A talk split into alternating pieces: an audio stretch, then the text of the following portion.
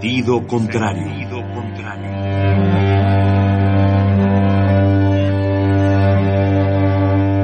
El Museo Universitario del Chopo presenta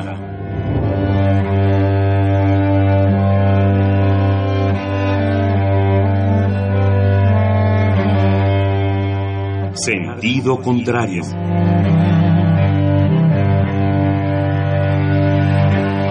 Una emisión de Marcelino Perellón. producida para Radio UNAM, con la participación de Javier Plagadas.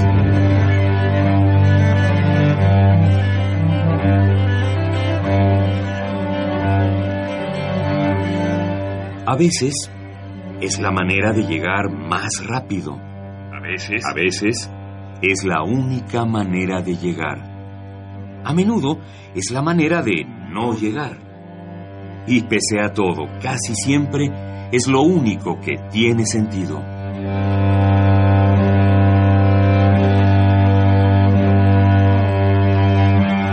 Sentido contrario. Sentido contrario.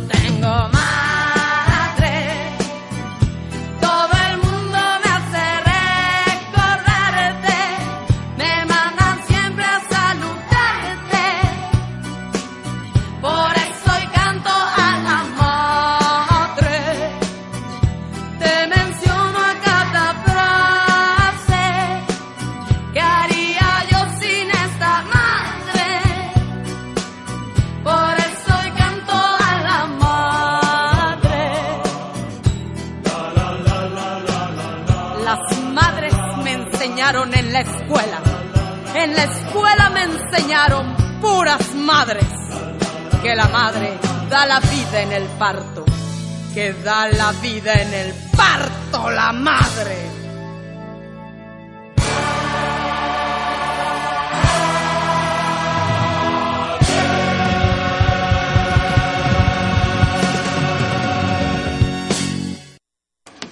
Madre, a toda madre.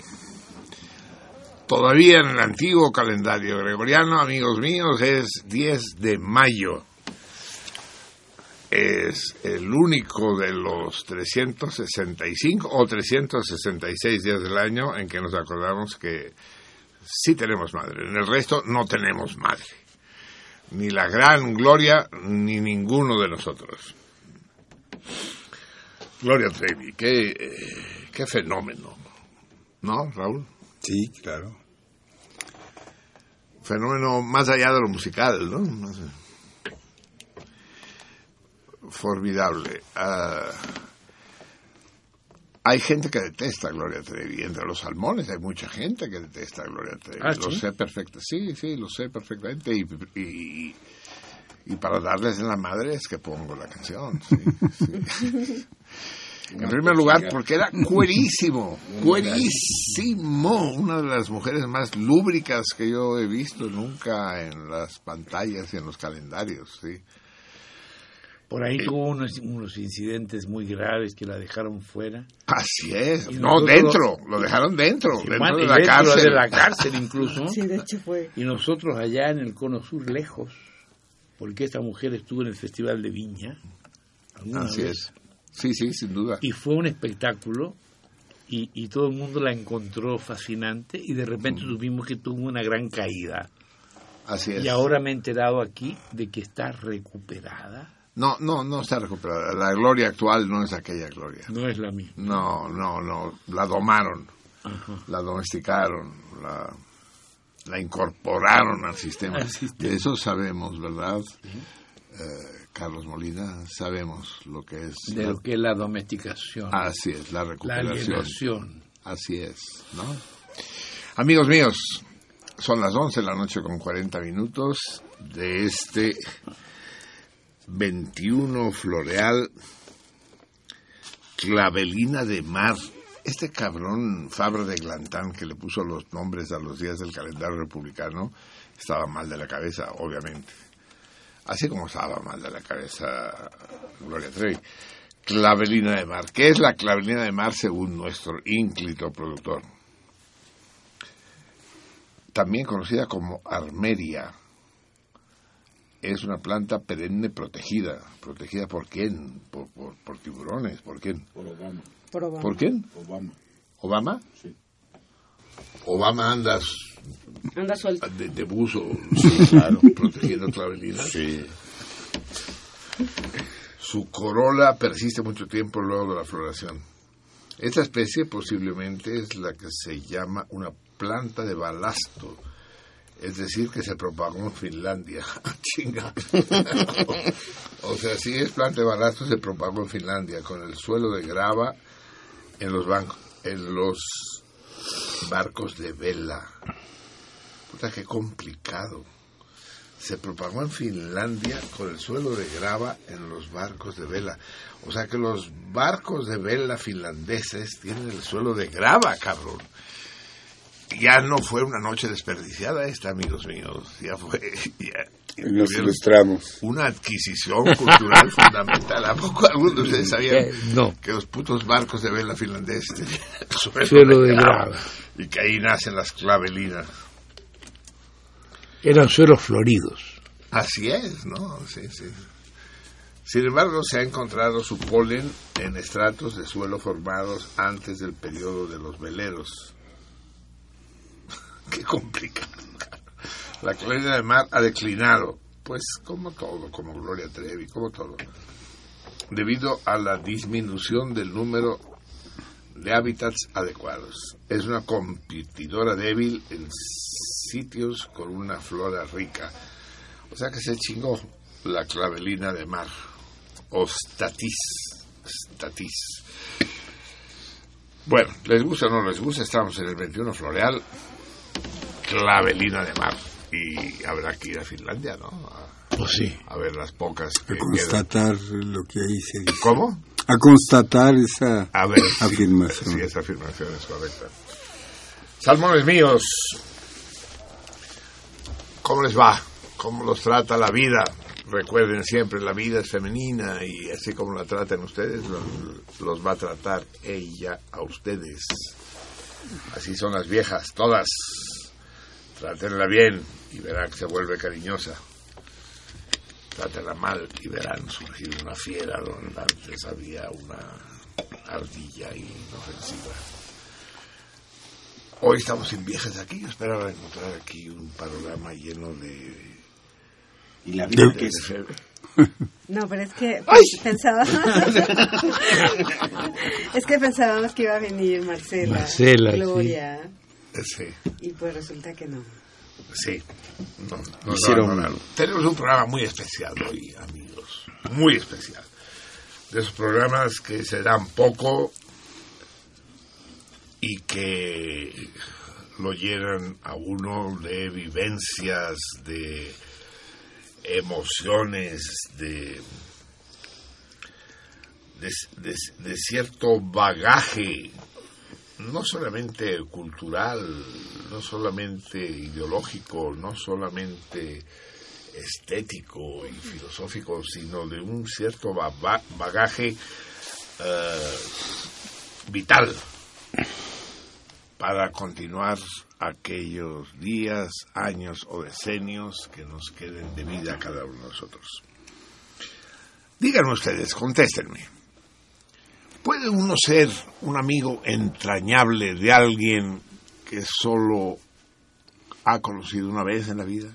Con el que únicamente ha pasado una, ahora son dos, noches en la vida? ¿Puede uno ser un amigo entrañable? ¿Puede volverse indispensable una persona con la cual uno ha compartido apenas seis u ocho horas? ¿Puede ser? Pues déjenme explicarles que sí puede ser. Y hay y es que hay personajes en el mundo que tienen una especie de don que te conquistan, que te seducen y que te incorporan a un universo que te era desconocido o que enriquecen el tuyo. El doctor Carlos Molina viene del otro lado del mundo, del otro lado del Ecuador. Él es chileno y lo conozco a través de otro amigo indispensable, a través de Raúl Moreno, al que ustedes conocen más que bien, tanto por su presencia física en este estudio como por sus cápsulas eh, mensuales.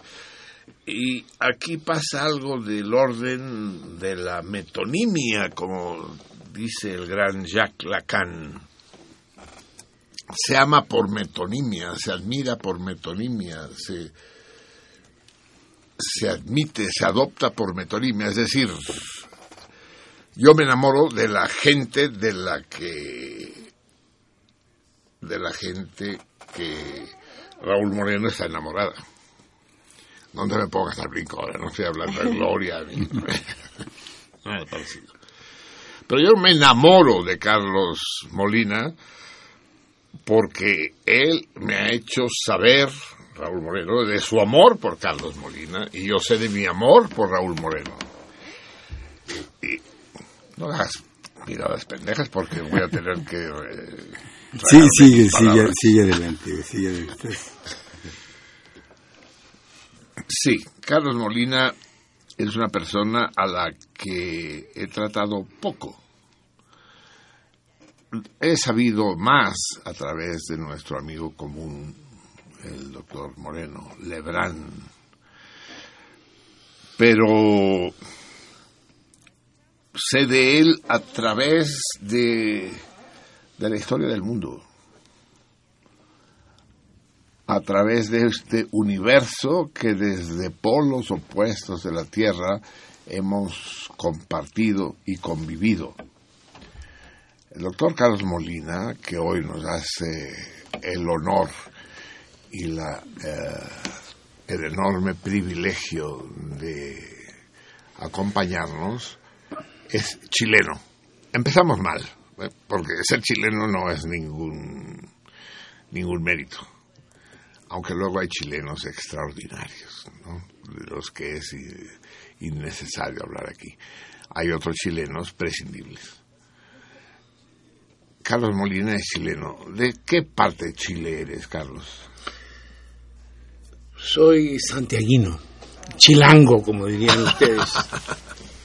chilango de nacimiento y de, y de haber vivido toda mi vida en esa ciudad, que ahora debe andar por ahí por los siete y medio millones de habitantes, eh, aspirando en su camino de repente inexorable, de repente valga, al su desarrollo, eh, aspirando a la inviabilidad de la vialidad urbana y del smog. No obstante eso, eh, tengo una especie de adicción por Santiago, que es como irrefrenable, no, que me, eh, no me ha impedido fugarme de Santiago. Y desde hace un año vivimos con mi mujer Marcela, que esta noche no vino porque estaba muy contundida por un trasnoche que tuvimos por ahí, muy grato. Serán de farra y... Con ustedes, además.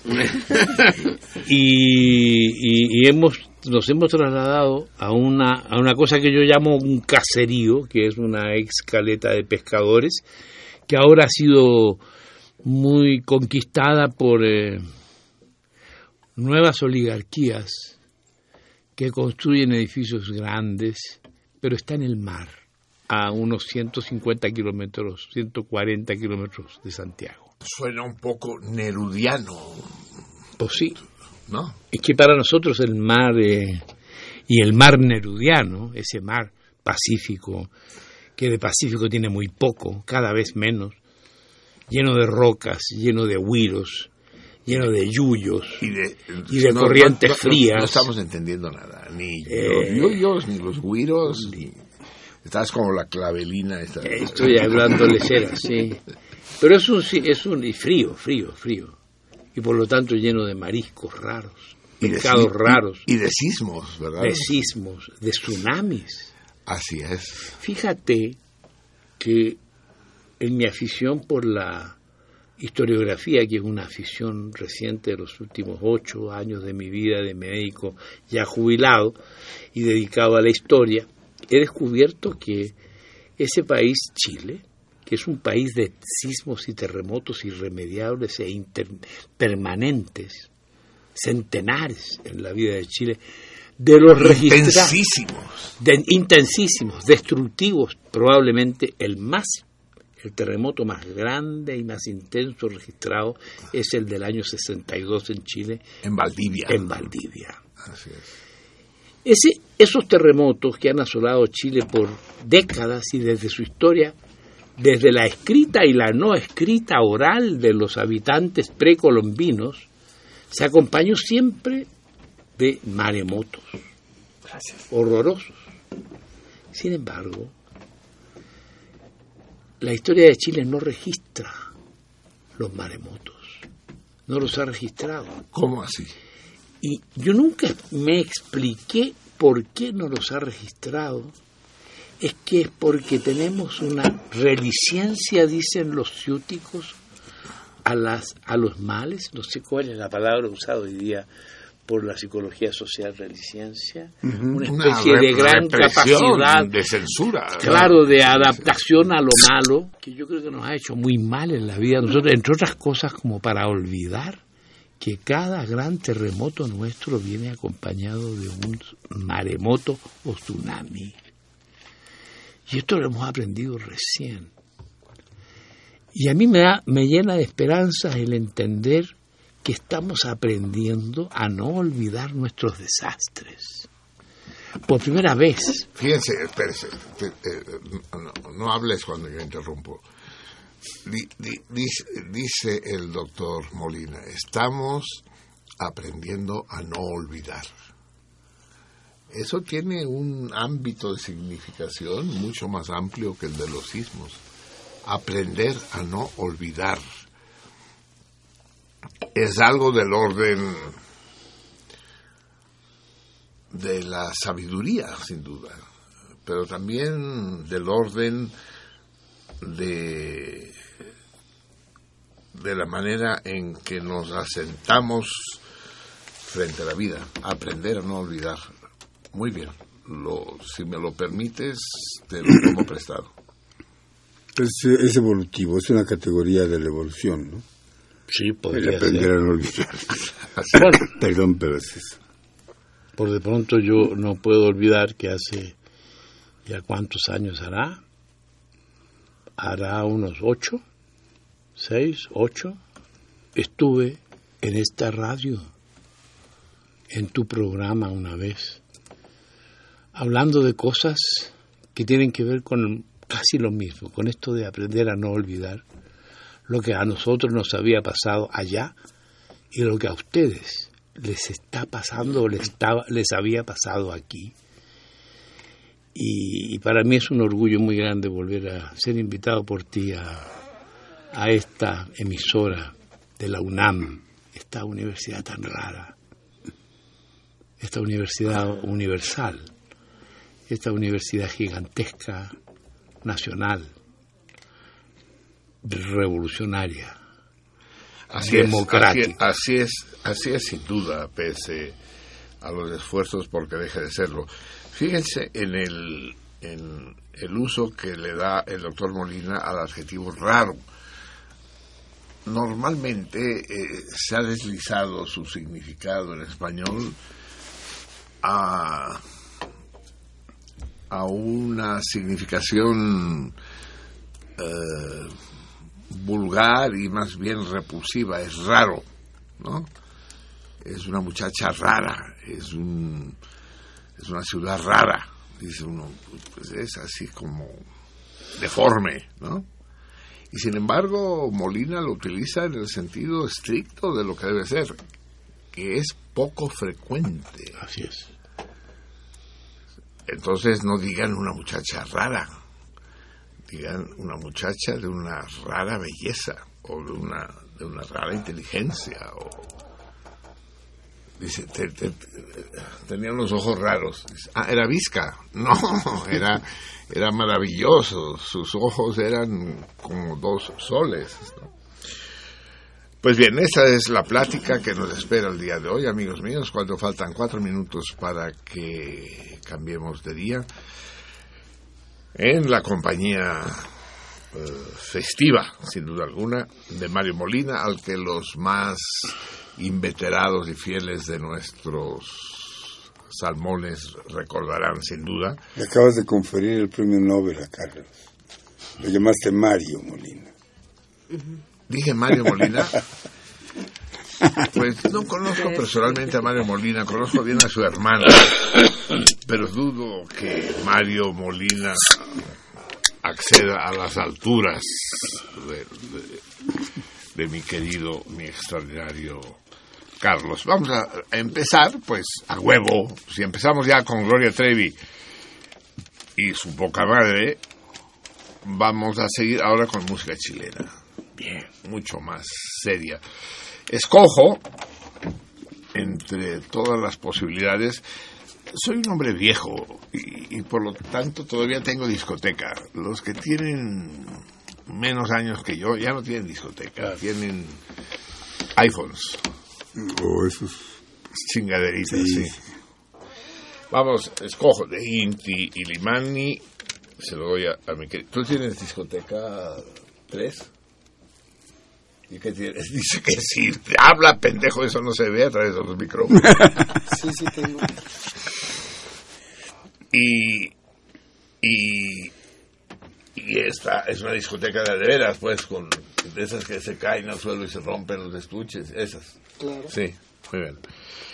Escojo entre todo lo de Inti y Limani estos grupos musicales chilenos que se convirtieron en todo un emblema de la revolución chilena, el Quilapayún, el Inti Limani, el... eh, me falta uno, sí. Eh, Te faltan varios. Pues. sí, me faltan varios, exacto, sí. Y Yapu. Y Yapu, exacto. Ese es el que yo sabía que me faltaba. Son mar- maravillosos. Los, los escuché y los vi en vivo. Y escuchar a Inti Limani o Quilapayún, escuchar y ver y embeberse de esa presencia, de cómo de repente ¡vum! la sala se llena de, de, de, de un sonido inimaginable. Es, es una experiencia formidable. Como formidable fue la experiencia, el intento revolucionario del pueblo de Chile. Vamos, vamos a escuchar Sensemayá, canto para matar a una culebra. Eh, es el corte, es que no dice cabrón, Si ese, ese es de revueltas, ¿no? No Platas es el que sabe de esas cosas. de Guillén. Se llama ya sí, pero Sí, la se música... llama- es el poema de, De Guillén. Nicolás Guillén. O sea, Re- Revuelta se basa en la musicalidad del poema de Guillén para hacer su Sensemayá. Pero tú, ¿ya has escuchado a Inti Limani cantando el Sensemayá? No, Oiga, escuchemos Pues vamos. Oh, pero espera, que, que aquí llega este centurión romano. Sí, sí, sí, sí, sí. Que te Uno por uno, el- pues.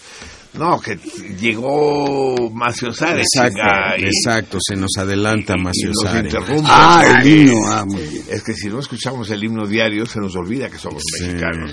A ver, Macio Sárez, di lo que tienes Venga. que decir. Dilo, chinga.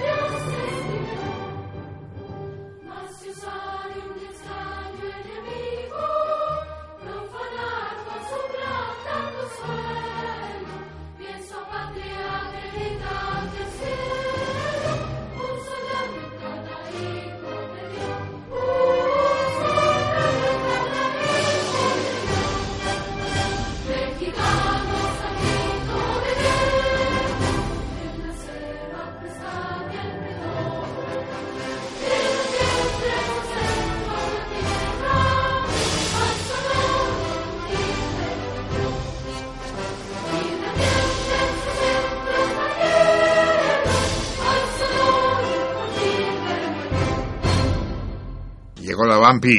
Hola. Hola. Hola. ¿Estas son horas, Vampi? No, no son horas. Estabas trabajando ahí. Esa- exactamente. Nuestra querida vampiresa está con nosotros.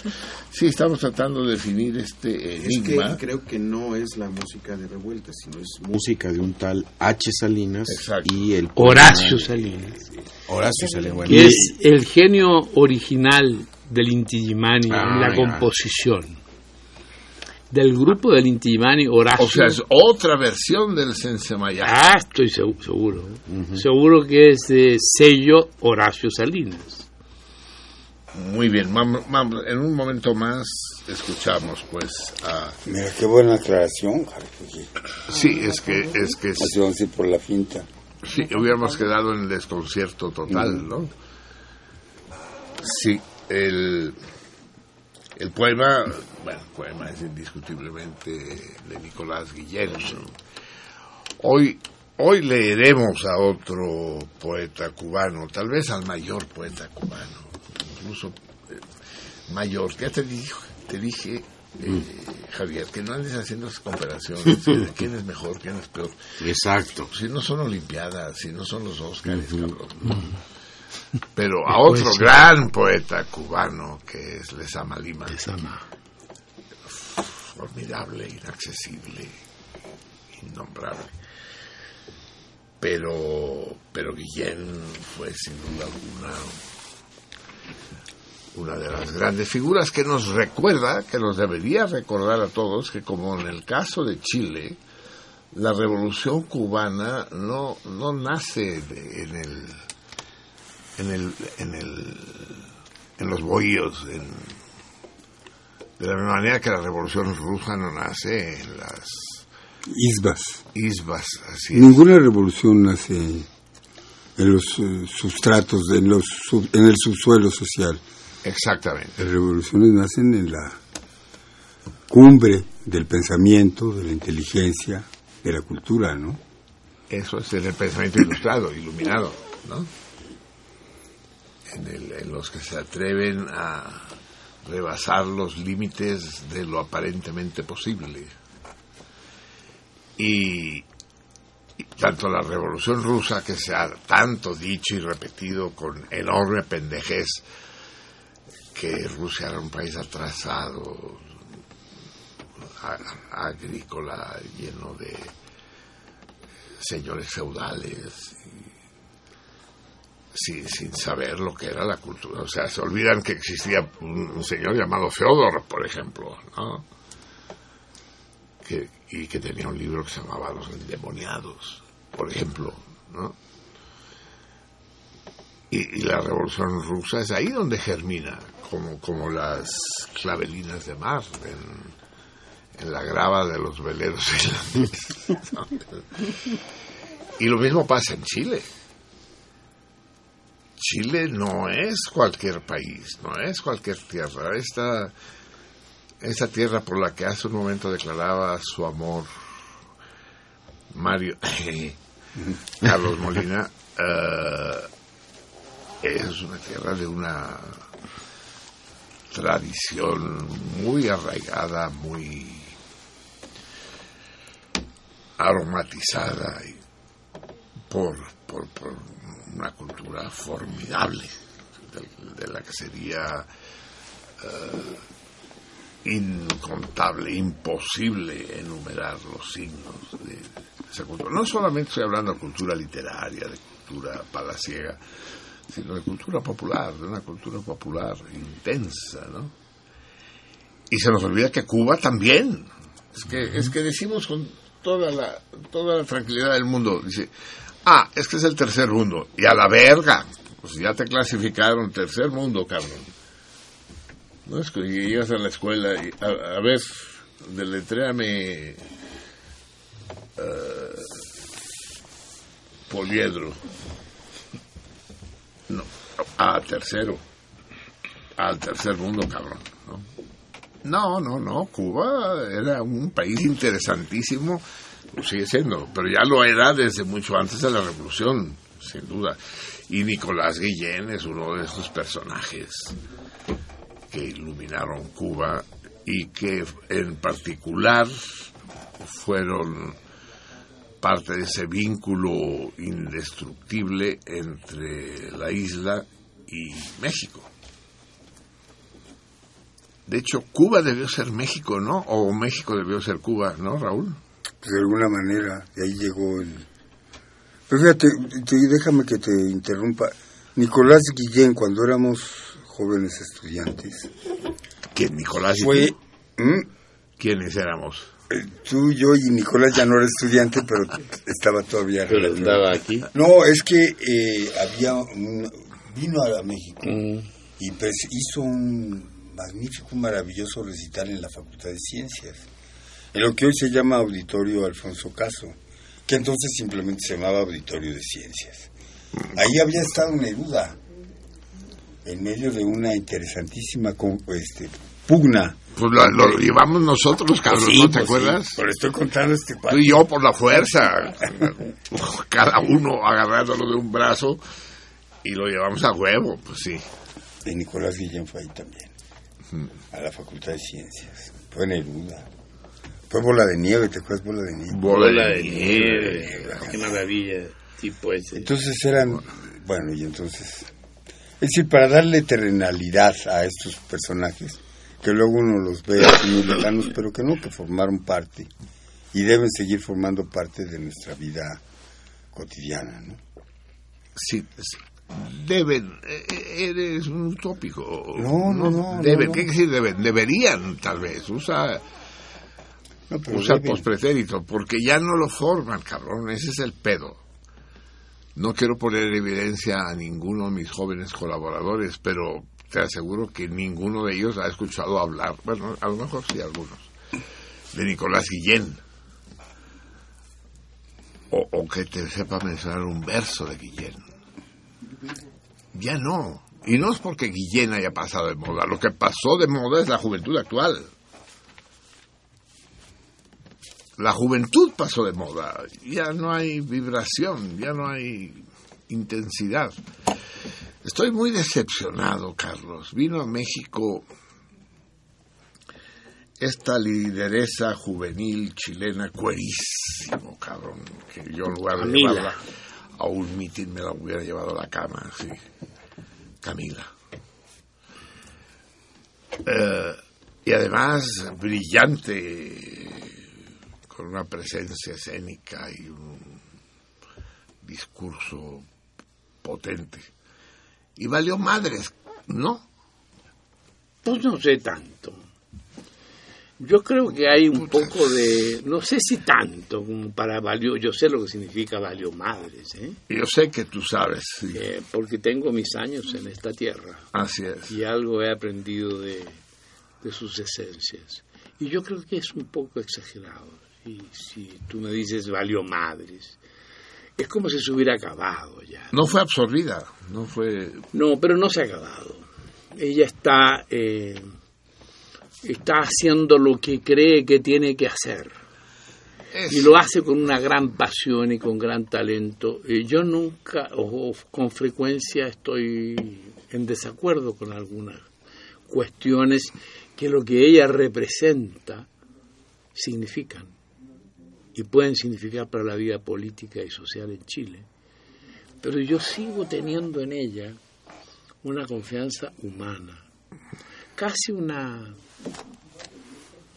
fe en su belleza, porque yo creo que la, belleza y el talento cuando se trata de mujeres tan jóvenes, criadas en la lucha social estudiantil, capaces de liderar lo, lo, lo casi indeli- inliderable en un momento determinado. Las palabras que Capaces- saca de la manga ese cabrón, inliderable. capaces de, de, de, de- de conducir masas de repente de la noche a la mañana a los 21 años estudiante de geología eh, yo con- guardo todavía alguna confianza en ella depende no solo de ella por cierto pero habrá que construir las condiciones para que ella y otros y otras similares y no tan conocidas como ella probablemente están ahí, ¿no? Están ahí. Eso, eso espero. En fin, eh, me, me aferro a tu fe, como la llamaste, Le tengo fe. a tu confianza. Ella estuvo en México hace un Sí, par de años, sí. cuando, no, antes de la mejor campaña momento electoral. estuvo aquí, en su Sí. mejor momento. que, que resultó el peor, porque se adhirió a esta enorme farsa que fue el movimiento de los 132 Sí, eh, en defensa de este otro farsante que es López Obrador. Andrés Manuel López Obrador y, Ah, se metió en lo que no tenía que meterse, además, probablemente. y se metió ¿no? mal, pues, o sea, está bien, se- o sea, tienen todo el derecho. Yo no creo que los extranjeros no deban inmiscuirse en, en- en las cuestiones nacionales. Yo creo que hacen bien en inmiscuirse. Tenemos grandes ejemplos en la historia, ¿no? De, de extranjeros que han contribuido a modificar los procesos de los países de adopción, sin duda alguna. Pero ella no, ella se fue por lo fácil. Lo fácil era decir que, que Peña Nieto era un farsante priista, representante del gran capital, y de que el tal eh, López Obrador, el Chairo, esa sí te- ahí sí te voy a chingar, eh, Carlos. ¿Qué quiere decir Chairo? No sé. Yo sabía que te iba a chingar. Va, para que esta nueva visita tuya a México te aporte algo nuevo. Chairo. La chaira es una especie de lima que usan los carniceros o los que usan cuchillos grandes con filo para afilar sus... Ajá. Para afilar sus instrumentos. Sí. Y esos cuchillos seguro existen en Chile, existen donde sí, hay reses. ¿no? sí. Esa es la chaira. Entonces, por por parafonía se le dice también chairo al que se masturba, al que se, Que se- como Al que se a- afila de su instrumento. Pero, pero también Chairo es una... Es una... Espérese, todavía no acabo, por eso. Ah, bueno. Dígalo, dígalo, dígalo. No, no, bueno, termine. Pues. No, de ahí. eh, eh, eh, Entonces, eh, a, a- a la- a la puñeta que dicen los españoles. Ay, chinga, sí. Va, vamos sobre él. Eh, a, a uno que especula demasiado, que, eh, que se hace rollos incomprensibles y poco anclados en la realidad, se le dice un chaquetero mental. Chaquetero. O sea, hace chaquetas mentales, pues. El pensamiento masturbatorio, pues. Qué complicado es luego explicar ciertas cosas. Bueno, Cuando es tan simple decirle que, decir que es un chairo, dice. entonces decir que es Todos deberíamos, todos deberíamos saber qué es eso. Entonces, todos lo hemos sido en algún momento. ¿O no? Pero digo, En todo caso, se le dice Chairo precisamente a ese, al que, al que se construye castillos en el aire, ¿no? Castillos de España. Entonces, el- la sabiduría popular rápidamente le asignó el adjetivo de Chairo a López Obrador y a su gente. Y efectivamente, no hace más que chairear. Y desgraciadamente Camila chaireó. Chairo se vio cautivada por esos jóvenes que salían a la calle sin pensar que esos jóvenes eran de las escuelas de las universidades privadas más caras de México, como la, en particular la, Ibero, la Universidad Iberoamericana, y que todo aquello era un montaje en la que participaron, yo no sé si tú te acuerdas del detalle, a mí se me olvidó, varios chilenos refugiados aquí. ¿Te acuerdas de eso? Mm, Tú insistías en ello, yo nunca, nunca logré ver exactamente de qué se trataba, pero bueno. Sí, Te- Oye, tengo que hacer un, un alegato de tipo corporativo, como se dice ahora, gremial. Hay un cuate que está a punto de hacer su cápsula y lo tienes ahí colgado del teléfono, como me tienes a mí cada vez que hago mi, mi cápsula. Buena, ya, doctor. dale chance. Buena, doctor. Eh, sí. El primero el Torito, bueno, primero el Torito, que se chingue Roberto Rojo. Tenemos a Roberto Rojo. el, eh, ojo. eh, eh, quiero que sepa, que sepa Carlos, que en el programa cada, cada martes hay una cápsula, es decir, un espacio que está reservado de manera indiscutible e inalienable a alguno de nuestros salmones más ilustres. Uno de ellos es Raúl Moreno.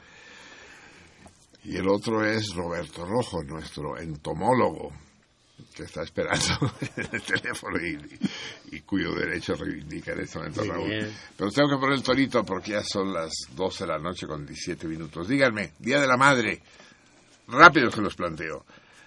En casi todas las lenguas indoeuropeas, en casi todas, la palabra madre, en sus respectivas versiones, empieza con M.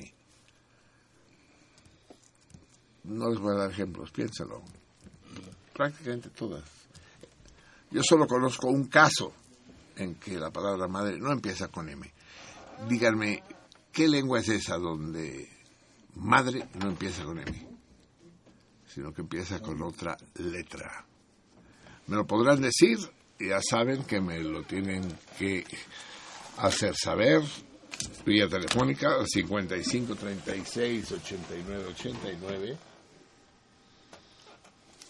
o al fuera del Valle de Náhuac al 01800 50 52 688 55 36 89 89 o 01800 50 52 688 o si no, mediante nuestras hotlines, nuestras hot girls están esperando sus llamadas en Twitter está eh, la Vica, en la Salmoniza, la guion bajo Salmoniza, y en Facebook está eh, la Vampiresa, eh, sin guion bajo, la Salmoniza.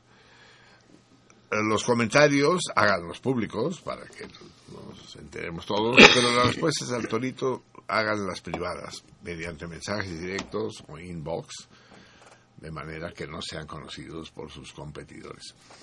Porque el premio es nada menos que esa que ese, que ese viaje al inframundo que es un- una visita a la pulquería La Rosita para nueve personas en donde tendrán el derecho de beber cuanto pulque quieran o más que quieran puedan y, y- y comer cuantas exquisitas botanas tienen ahí.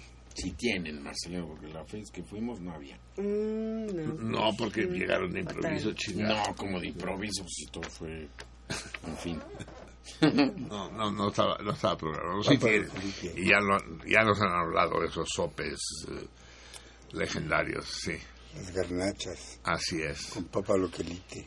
La Rosita con nuestro pulquero mayor Daniel Montoya.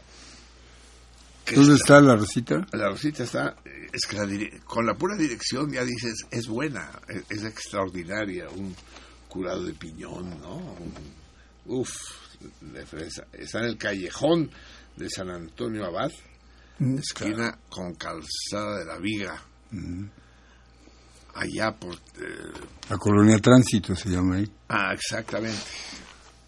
Bueno, se llama Colonia Esperanza, pero ya ves ahí las colonias están hechas bolas, ¿sí? Junto al cine Sonora, la central de bomberos, por ahí, ¿no?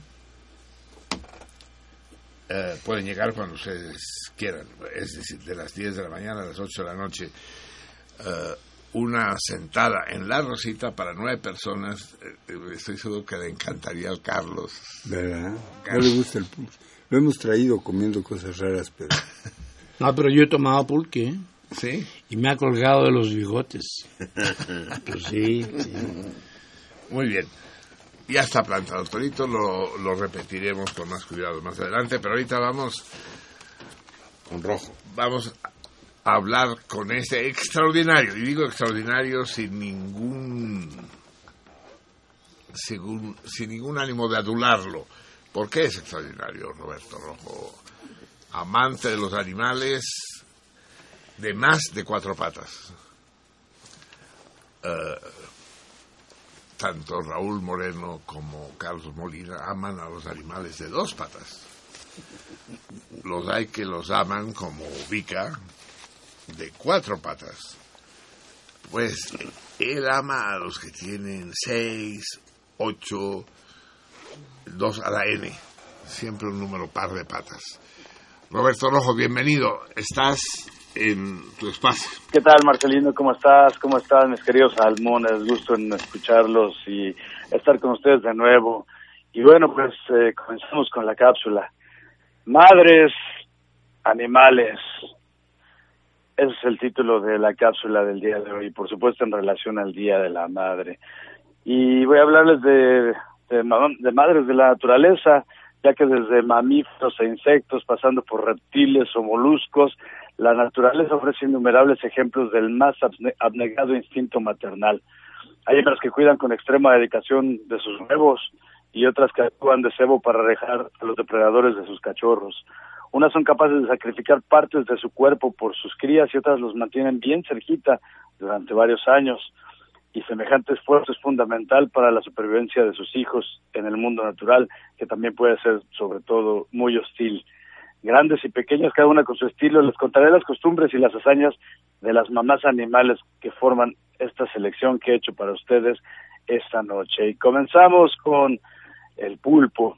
La mamá pulpo puede poner entre 50 y 200 mil huevecillos y los cuida durante unos 40 días hasta que se abren. En ese tiempo nunca abandonan su puesto de guardia, ni siquiera para buscar comida. Para mantener el hambre a raya es capaz de comerse incluso uno de sus tentáculos. Al final del proceso la hembra está tan débil que a menudo muere. Y a muchos de nosotros nos ha pasado también, hablando de otros animales, cuando pisan una araña, que eso no deben hacerlo, que de pronto salen un montón de arañitas y la gente se asusta. En realidad esto que, que sucede pasa en un grupo de arañas que se llaman arañas lobo.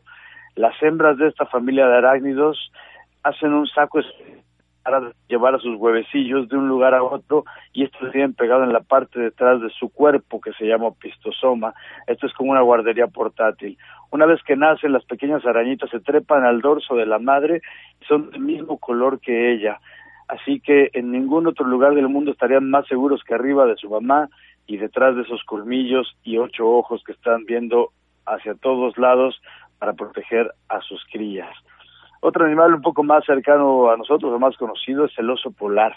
La mamá de oso polar suele, suele parir en medio del invierno para cuidar al recién nacido y para hacer esto se queda dentro de su madriguera durante... ¿Se interrumpió aquí o se interrumpió la transmisión? A ver, ¿tenemos algún problema? La mamá oso polar atacó violentamente, considerando que se estaba produciendo una intromisión intolerable en su vida privada y sexual, y se comió a Roberto Rojo. O, bueno, algo, algo, algo, algo sucedió. Pero no, no pareció una falla telefónica, ¿eh, Miguel Ángel? Pareció una falla de contacto. ¿Ya está ahí? Y ya sabe Andamos Roberto dónde se un quedó. poco de fallas técnicas, este, pero esto pasa siempre que uno está en vivo, ¿no? Exacto, Roberto. Eh, Estábamos con los ocho, los ocho Osos ojos polares. de la, oso de la polar. osa Ya polar. Ya había, ya me Ah, pareció eso el es. oso polar. de la araña lobo y estábamos después con los osos polares donde la hembra puede sacrificar hasta la mitad de su peso durante los largos meses invernales para eh, alimentar a su cría.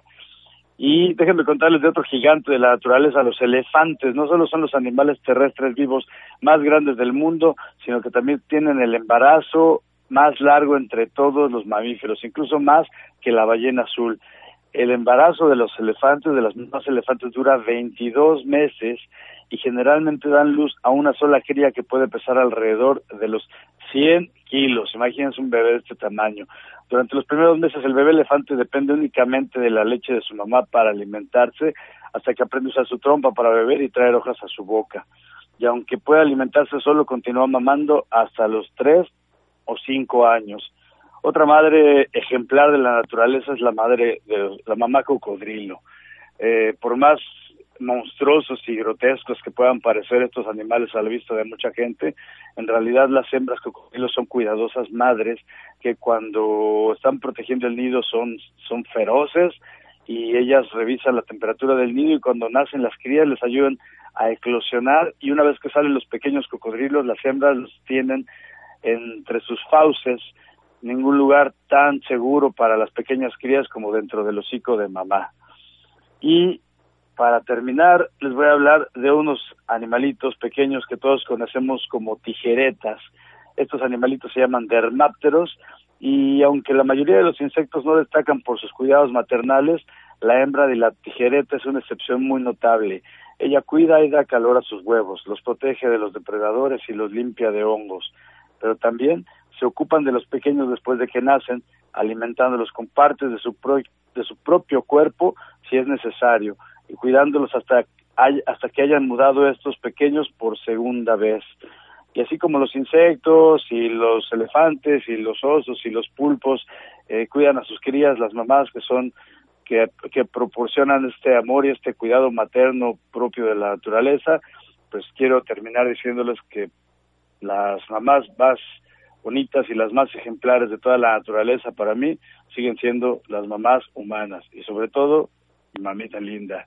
Ángela García Maldonado, te mando un abrazo y un beso, mami. Gracias por cuidarme. Y un saludo para todos y sus mamás. Buenas noches.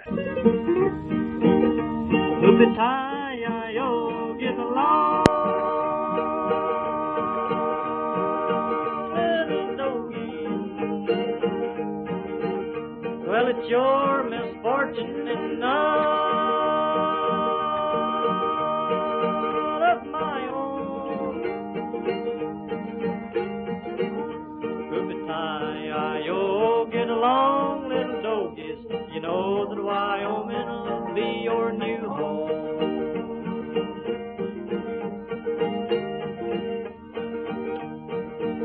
That cattle trail's rough, it's a hard road to travel. That old jack of diamonds is a hard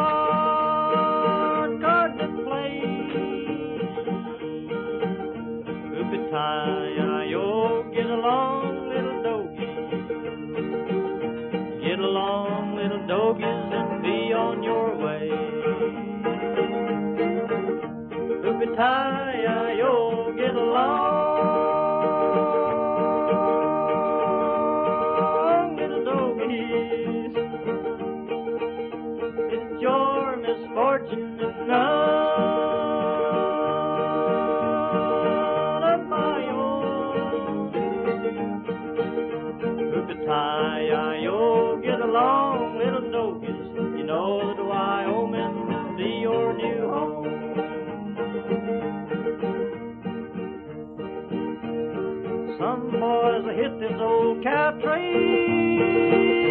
for pleasure. That's where they get it most awfully wrong. I wish I could tell you the troubles they give us. As we go rolling these doggies along. Hoopity-yo, get along,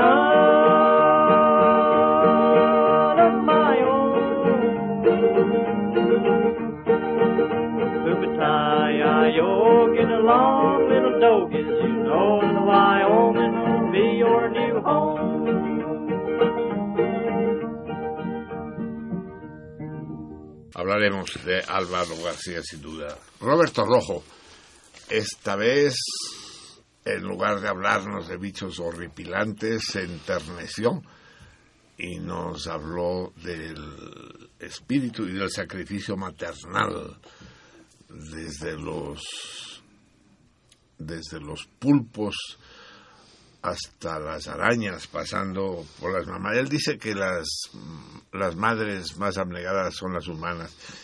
Yo no estoy seguro. A ver, pregúntale a Gloria Trevi, claro. sí, vas a, vas a ver cómo no está tan claro. Amigos, ya son las 12 de la noche con 32 minutos. Ya cambiamos de día.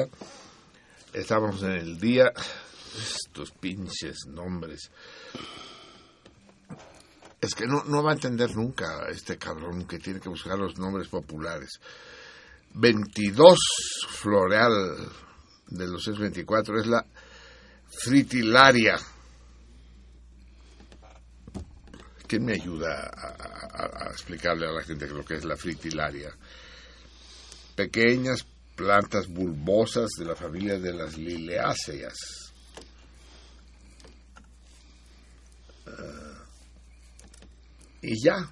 Y, y- si, y si, eh, yo eh, lo quiero ver a este pendejo llegando a, a- a la florería ahí en Jamaica. Y deme una docena de fritilarias, por favor, a ver qué chingados te dicen. Fritilarias. Se busca, cabrón, para eso está el... Ot. ¿Ya encontraron, lo, Sí, niñas? ya. ¿Qué es la fritilaria? Diga. Es un género de pequeñas plantas bulbosas de la familia de las liliáceas. Sí, eso es lo mismo que dice él. No, nombre, nombre común. Ah, nombre común es... ah, bueno, déjeme, déjeme lo checo bien y ahorita le digo. Sí, eh, eh, chéquemelo. Muy bien, continuamos pues nuestra conversación con nuestro querido doctor Carlos Molina y nuestro Celestino, el, el padrino de esta gran amistad que se ha eh, eh, encadenado entre nosotros. Eh, Carlos fue miembro del gobierno del presidente Salvador Allende. Él es médico. Sí, señor. En particular, eres ¿Me estás preguntando por mi especialidad? Eh, sí, sí, sí, Bueno, aficionado del Colo Colo. Claro, no, ciertamente, no. Es que he tenido varias. La primera de todas fue ser partero, gineco-obstetra, a propósito de las madres. Exacto. Coincide. Es, es perfecto. He sido un especialista, como se decía antes, cuando yo era chiquillo, en enfermedades de señora. Señoras, porque se suponía que las madres eran Señoras. señoras. Así es. Eh, bueno, después de eso devine en otras preocupaciones que me llevaron a la epidemiología, a la salud pública, hasta que de repente me encontré con este con esta tormenta ya previsible en Chile de la vía chilena al socialismo y de mi amistad filial con ese personaje llamado Salvador Allende. A propósito de, cuyo, de cuyo centenario yo estuve aquí el año 2008 en tu programa. Centenario ¿Fue en el de 2008? nacimiento. Sí. 2008, él nació el 26 de junio del año 1908. As- sí. Bueno, y después de eso, años, sí. después de esto, con un compromiso que yo he tenido, he ido dedicándome más bien a la salud pública y con un cierto compromiso con la historia, de- decidí dedicarme a la historiografía y me fui a la Universidad de Chile e hice un magíster en historia y soy magíster en historia en la Universidad de Chile, a lo que me he dedicado después. Y he tratado de juntar todo esto con mi afición inacabable por los procesos políticos y sociales que conmueven la vida eterna de la humanidad y particularmente la de nuestros países de América Latina. Aclárame una cosa, Carlos. Cuando dices historia, ¿hablas de historia social o de historia de la medicina? De- mi título es de historia de Chile. Soy magíster en historia con mención en historia de Chile. Yo me he dedicado en particular, con bastante énfasis, a la historia de la salubridad, de las instituciones sanitarias y también de la medicina, particularmente en Chile y en otros lugares de América Latina. Ahora, como esta es una disciplina disputada entre historiadores y médicos, y ambas oligarquías han sido siempre muy celosas, resulta que que un médico se dedique a, desde la historia, desde la historiografía, a, las- a la historia de Chile es una insolencia para algunos historiadores formales. Y lo propio al revés, que un historiador proveniente de las ciencias sociales se inmiscuya en el mundo sagrado de la medicina, todas son, como tú entenderás, puras tonteras. Sí, Y- sí, sí, y- pero los corrales existen. Pero los corrales existen y ahí vamos, ¿no? Sí. Esto ha hecho, a mí me ha hecho que me ha ido bastante bien, porque por un lado y por otro han, se han disputado mis opiniones y- acerca de lo que ha pasado en Chile y en América Latina sobre este asunto. Y de ahí a la política, porque la salud pública y la política son prácticamente una sola cosa. Aquí la pregunta se impone, se impone sola. Eh, no soy yo el que la plantea, sino tu propio discurso. ¿Qué chingada madre quiere decir salud pública? Mira, salud pública origi- de- debería ser dicha en, nuestro, en nuestra lengua más castellana. Perdón que lo diga así, castellano, yo sé que tú eres catalán. Pero, Pero, es de allá, en la, le- en la lengua caso, que hablamos pues, nosotros. concedo la indulgencia. Este, debería, de- debería decirse salubridad, debería decirse salud colectiva. Lo de salud pública es una derivación, una más, de las imposiciones de nuestros vecinos del norte, del norte del río Bravo, que organizaron sus mecanismos de salud entre lo que en el siglo XIX y antes fue la salud estrictamente privada, mercantil, y en oposición a esa salud mercantil que era la predominante, la hegemónica en algún momento o en grandes momentos de la vida de la salud norteamericana, desarrollaron también salud colectiva y a eso le llamaron salud pública, porque estaba a cargo esa del Estado, la otra no. Pero en todo caso, se, eh, en, todo caso se trata de, de curar enfermedades ya desencadenadas o, o es eh, preventiva? No, en el caso de, lo- de la salud colectiva, de la salubridad, se, se trata hoy día, para decirlo en el lenguaje más actual, se trata de mirar, de vigilar, de atender al estado del proceso salud de enfermedad individual y colectivo de las comunidades humanas modernas. Esa es la tarea de la salubridad colectiva y de la salud pública.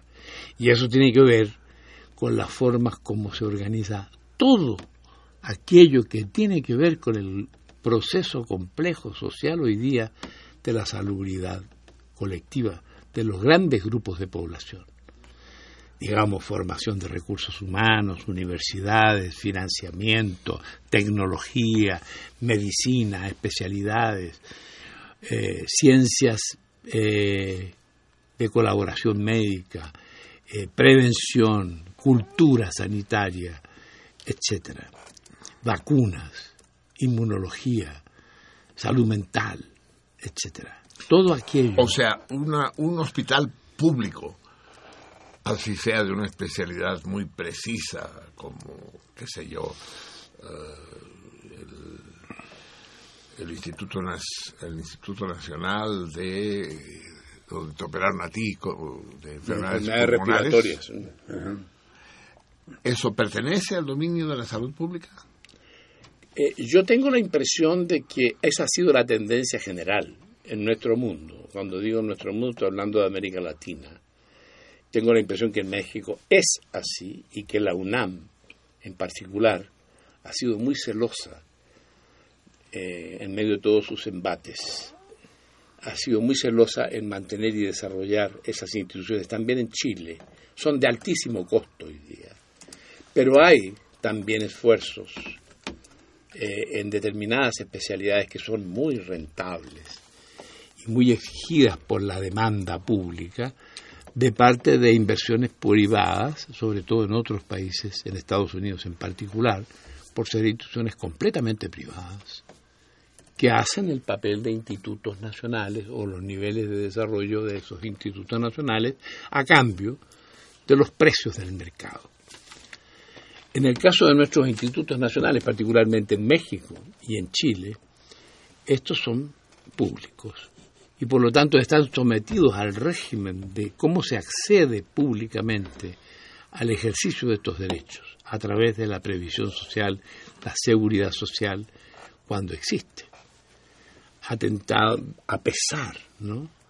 de los desarrollos últimos que amenazan nuestras fronteras del neoliberalismo y de que sólo la salud pública o la salud de las personas sea materia del Estado cuando los servicios privados y las empresas privadas no estén en condiciones de montar esos servicios. Por ejemplo, como ocurrió en Chile con la dictadura. A partir de ese momento la dictadura señaló eso como un principio básico que transformó la salud, la historia entera de la salubridad en Chile, de la salud pública, colectiva, a cargo del Estado, a la salud financiada por la- los particulares y las personas, ¿no? en todos Sí, los lo casos. que tú llamas una óptica empresarial. con- mercantilizada. Así es, por con, cierto. con beneficios Así es. eh, eh, Así es. económicos. En México, Raúl, dime eso, que a mí no me había caído el 20 hasta que escucho ahora a Carlos. Durante mucho tiempo en México existió uno de los ministerios importantes de este país, era la Secretaría de Salubridad y Asistencia. Ese era el nombre, ¿no? Es todavía. ¿Cómo? Ahora se llama Secretaría de Salud. No, Sí, ya cambió el nombre, sí. Pero en, en general sigue siendo lo mismo. Es una secretaría de, Eso es lo que te quiero preguntar. ¿Sigue siendo lo mismo? sí. La, la asistencia se ha derivado ahora hacia otras estructuras como el, el Seguro Popular, por ejemplo. ¿no? Que eh, ahí se canaliza más bien la asistencia pública a través de un sistema de financiamiento, de autofinanciamiento, de, ¿no? Ya no es como era antes, que era un financiamiento a cargo del, directamente del Estado, ahora participan los derechos los beneficiarios participan con cuotas eh, establecidas según su condición económica, según su capacidad. Esto es bien importante, esto que a lo que hace referencia Raúl, porque este, esta discusión ha marcado, yo diría, los últimos 100 años de la salud en América Latina. Si la salud colectiva y pública, ahí está a la que tú haces referencia, es una obligación del Estado, debe ser el Estado el proveedor fundamental y el responsable de todo su financiamiento sobre la base de un sistema impositivo colectivo y del presupuesto nacional, o debería ser parte del concepto desarrollado paralelamente en el curso de este proceso histórico de la seguridad social como una entidad financiada entre los llamados factores de la producción Exacto. organizados. Por un lado los empresarios con cuotas de empresarios, por otro lado los trabajadores con cuotas descontadas de sus salarios y por otro lado con algún aporte del Estado. El el financiamiento tripartita en América Latina ha dado lugar a la existencia de los seguros sociales.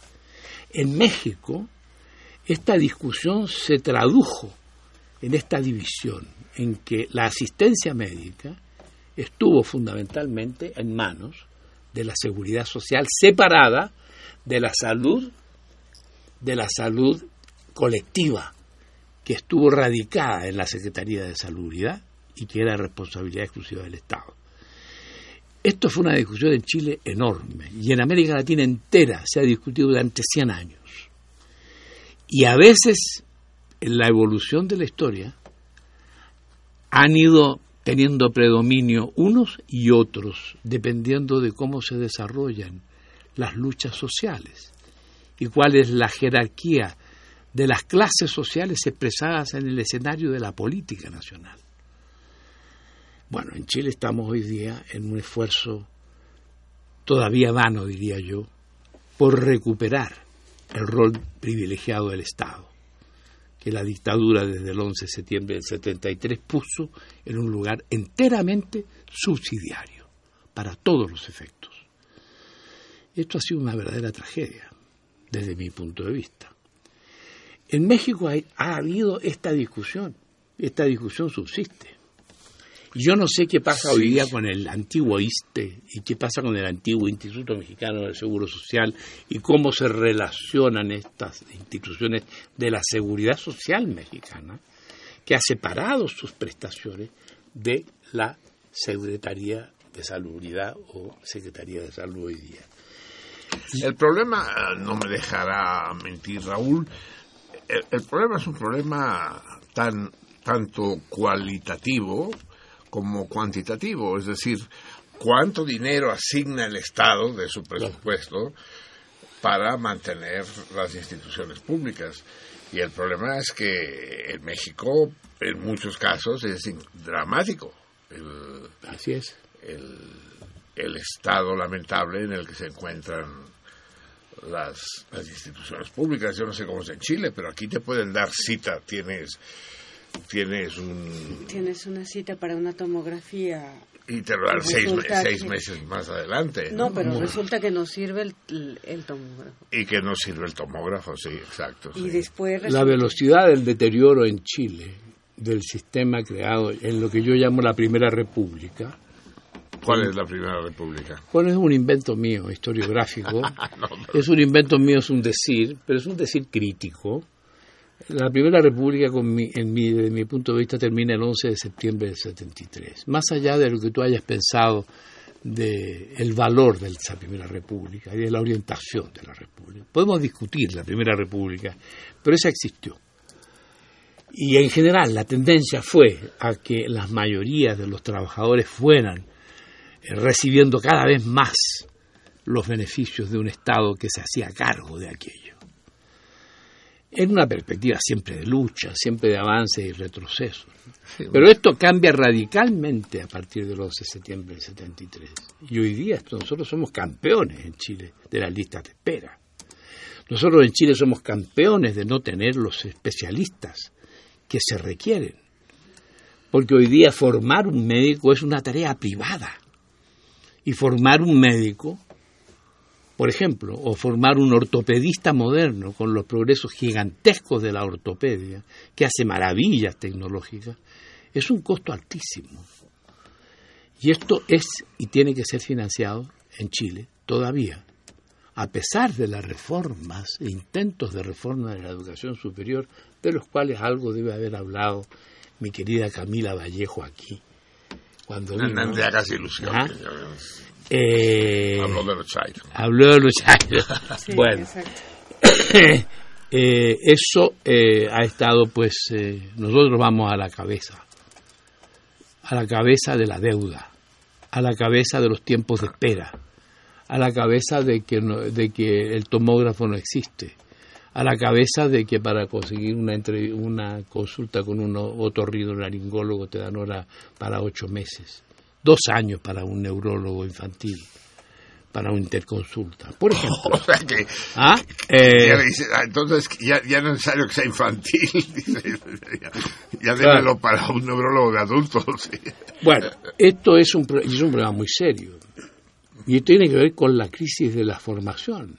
Fíjate, al 11 de septiembre del 73, el 100% del presupuesto de la Universidad de Chile, que era en esa época la única universidad real del país, o la más importante, lejos, era provisto entero por el Estado para todo su funcionamiento. Cuando se fue Pinochet de la moneda, no quiero decir que cuando se acabó el proceso, quiero decir cuando Pinochet se fue de la moneda, el presupuesto de la Universidad de Chile era el 50% provisto por el Estado. Cuando terminó Es una el, catástrofe. cuando terminó el gobierno del presidente Eduardo Frei Ruiz Tagle el año 2000, el presupuesto de la Universidad de Chile cubierto por el Estado, por toda la Universidad de Chile, que formaba el 90% de todos los profesionales del país, todos, no los médicos ni las enfermeras, todos, llegó al 13 o 14%. Es, es, eh, es el derrumbe. Bueno, esto es esto está escrito. Los discursos del general Lee, miembro de la Junta, están escritos, están publicados. Yo tengo un libro escrito sobre eso. Y por eso me invitan a mí a todas, a, a todas partes a que yo diga estas cosas, porque estas cosas se dicen poco. ¿Por qué se dicen poco? Como los tsunamis. Por eso te decía yo que Hay que aprender a no hay que olvidar. aprender a no olvidar. Así es. Qué terrible. En fin, tantas esperanzas. Yo he dicho más de una vez que lo que sucedió en Chile en aquel septiembre no fue un golpe de Estado, sino fue un golpe de futuro, porque le- lo que se jugaba ahí no era eh, la revolución chilena, sino la revolución mundial. Si el proyecto chileno de la Unidad Popular hubiera salido adelante, esos eh, eh, ese ejemplo se hubiera diseminado como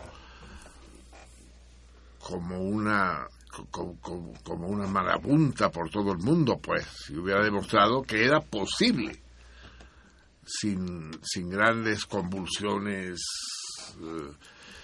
revolucionarias en el sentido de armadas militares y sanguinarias transitar a, a un modelo de sociedad eh, eh, en la línea que tú estás mencionando, ¿no?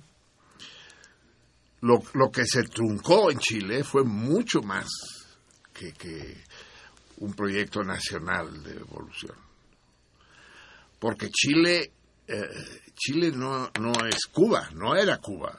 Cuba, pese a todo, fue un fenómeno siempre aislado, siempre y ahora sí que no por el hecho de que Cuba fuera una isla, sino porque su proyección internacional y sus características eran mucho más limitadas.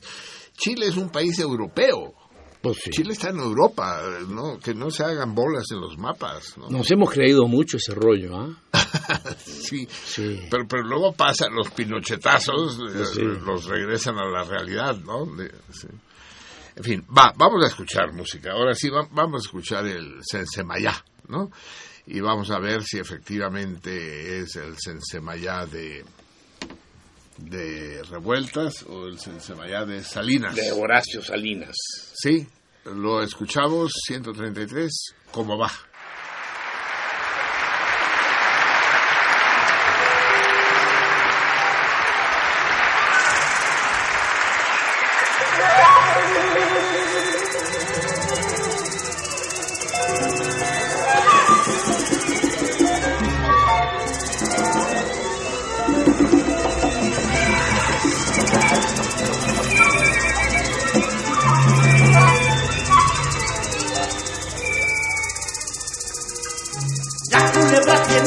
Ojos de vidrio.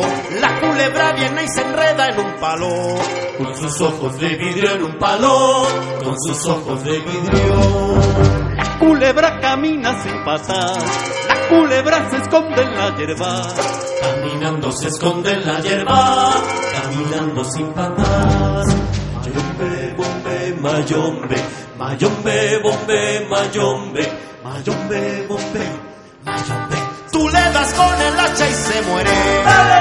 No le des con el pie que te muerde. No le des con el pie que se va. Se ensemalla la culebra. Se ensemalla. Se ensemalla con sus ojos.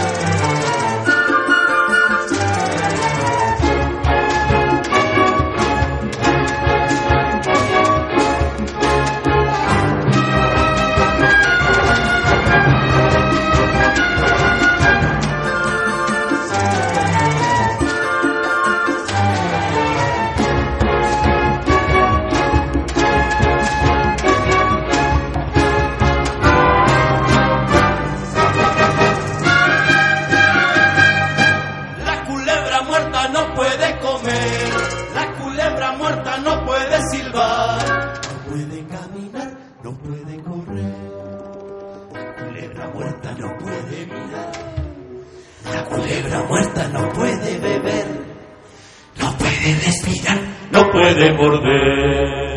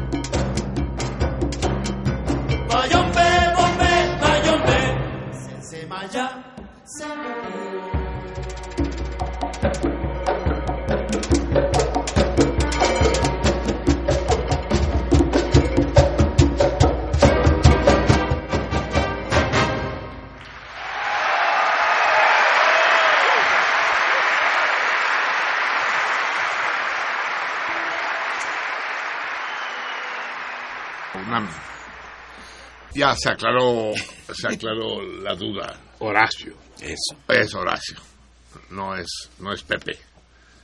No, Silvestre. Silvestre, quiero decir. sí. No, es que revueltas. Pepe hubiera podido hacer eh, esto y más. Eh, Pepe Revueltas, el escritor y revolucionario, eh, no sé si componía música, pero era un enorme conocedor de música. Y cantaba canciones que nunca he vuelto a escuchar a nadie y que nadie sabe decirme qué canciones son. En particular, dedicado con todo cariño a las mamás de nuestros militares, cantaba eso de y que chingue a su madre la carrera militar. Oficiales y sargentos me la vienen a persignar. y solo me quedó este verso, pues, de esas veladas interminables con revueltas. Eh, vamos a ver qué dicen nuestros radioescuchas, aunque hay muy pocas llamadas de momento, o sea, les quedó grande el. Martín Catalán, la semana pasada llamé y no leyeron el comentario como lo dicté. Bueno, yo leo como me dicen. ¿Cómo te. Sí. Es que eso se llama, es el- un fenómeno muy conocido que es el del teléfono descompuesto. ¿sí?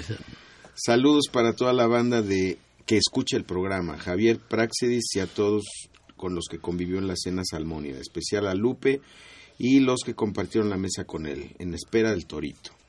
Bueno. Pues sí, ya llegó el torito, ya llegó. Lupe, les mando el saludo apropiado por ser 10 de mayo. Saludos para todos, empezando por Juan Manuel, Javier, la producción y el salmón mayor. Besos para todos los salmones. La querida Lupe, Lupe, ¿tú te acuerdas de Lupe, Carlos? Ya era un personaje hace ocho años cuando Sí, estuviste. aquí. probable. Hoy tiene 94 años y sigue, sigue al pie de- del micrófono, no falla un solo martes escuchar el programa. Y como ya he dicho otras veces, y no me cansaré de repetirlo, oye muy mal, Claro. pero se niega a ponerse audífonos porque la, la angustia, porque dice que oye peor, porque Puede oír peor, claro. Sí. Es frecuente. ¿eh? Sí. Se acoplan, fíjate. En términos de sonido, ¿no? Yo no sé muy de radio, pero con frecuencia los audífonos se acoplan con otros sonidos que percibe el oído humano y que puedan ser simultáneos. Eso, y producen un fenómeno de, de confusión y de perturbación De de la percepción auditiva mayor que el original.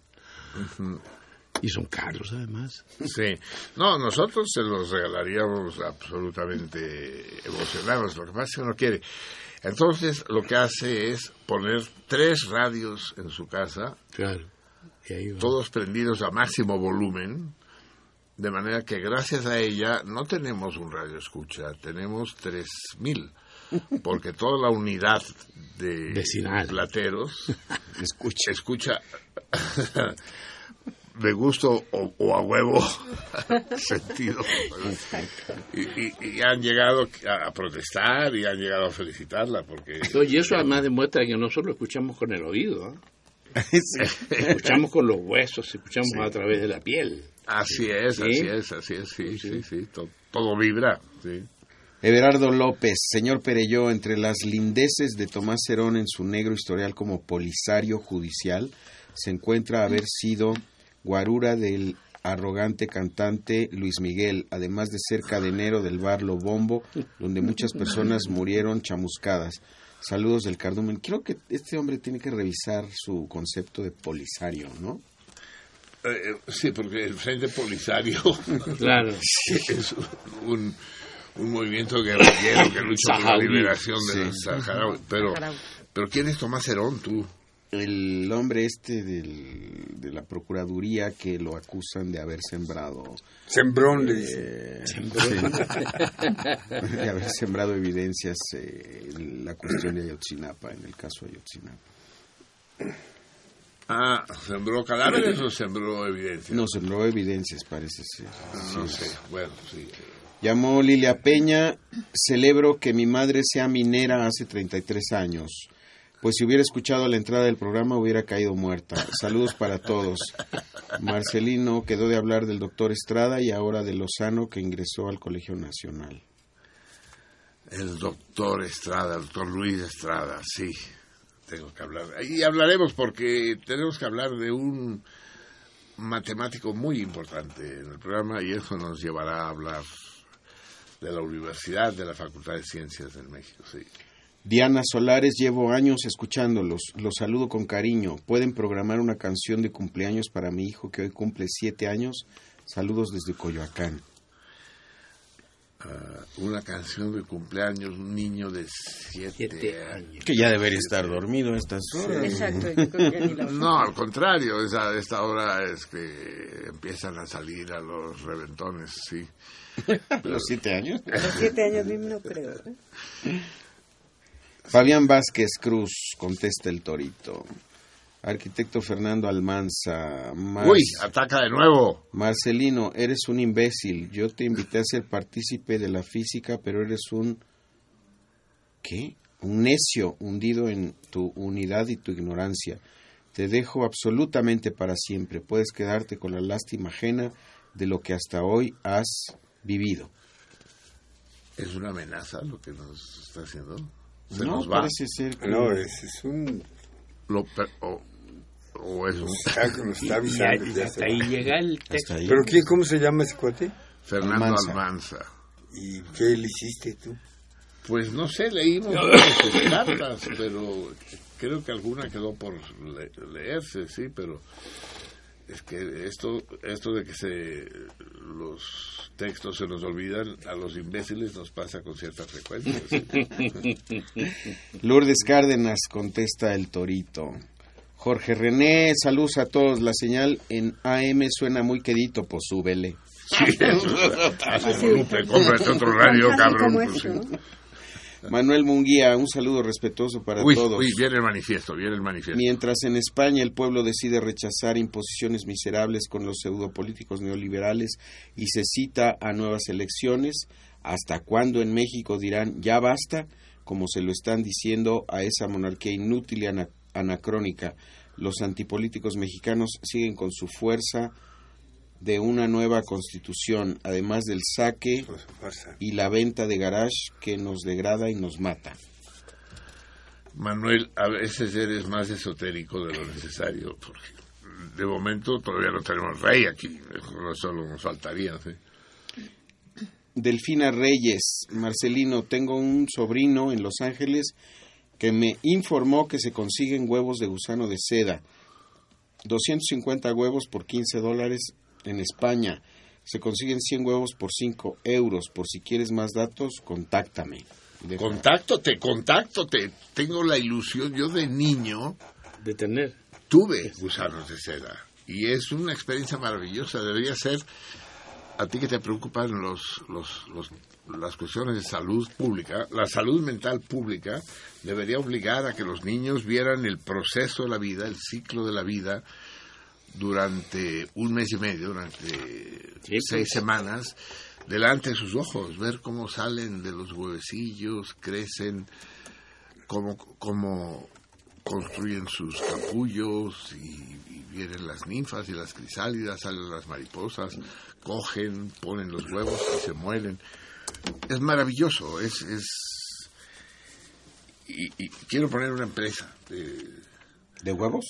De huevos, no de, no de seda, porque para, para obtener la seda hay que hacer un crimen, porque tienes que hervir el huevo con, para que la mariposa al salir no rompa el capullo, que es una madeja continua. El capullo de- es un hilo de seda, eh, continuo, continuo, continuo, continuo.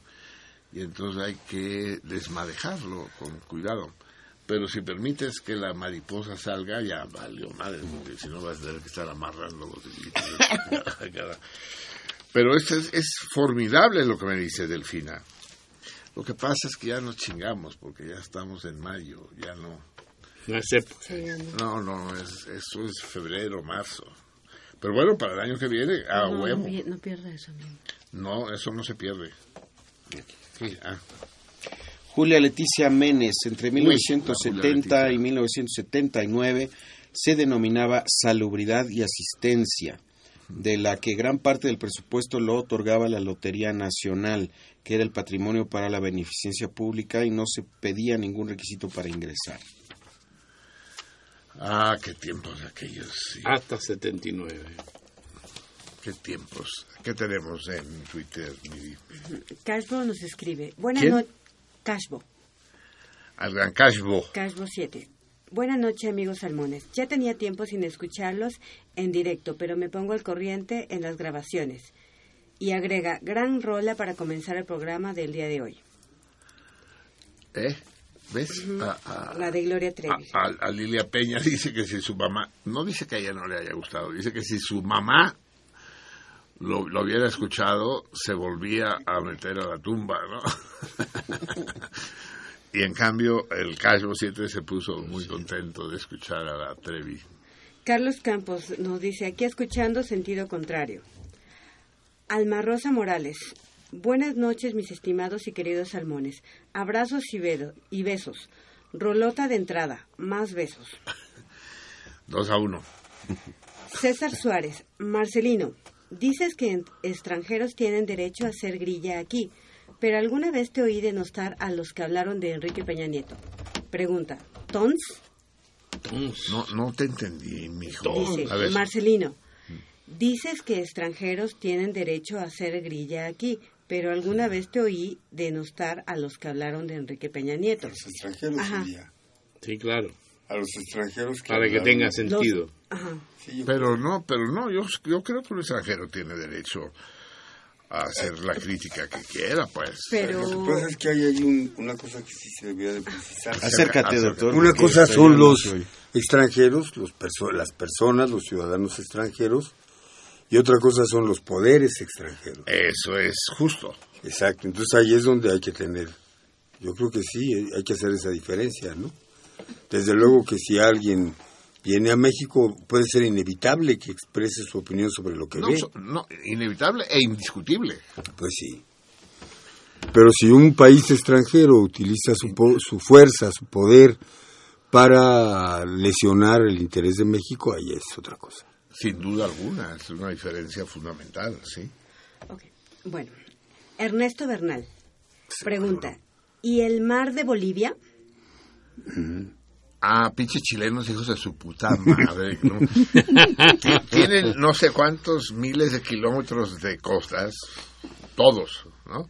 Pinche pa- país extraño de ustedes, Carlos. Es una madrecita. Y... Por eso te decía que nosotros nos hemos, tú dijiste que éramos europeos. Así es. Y yo te dije que es que nos hemos creído demasiado ese cuento. y eso tiene que ver con la pregunta. Así es, y así es, naturalmente con la respuesta mía. Es que quieren condenar a Bolivia a ser como Suiza. Eso es, sí, sí. Eh, es, es probable que más de un salmón ignore que eh, Bolivia, en efecto, es un país mediterráneo. Sí, señor.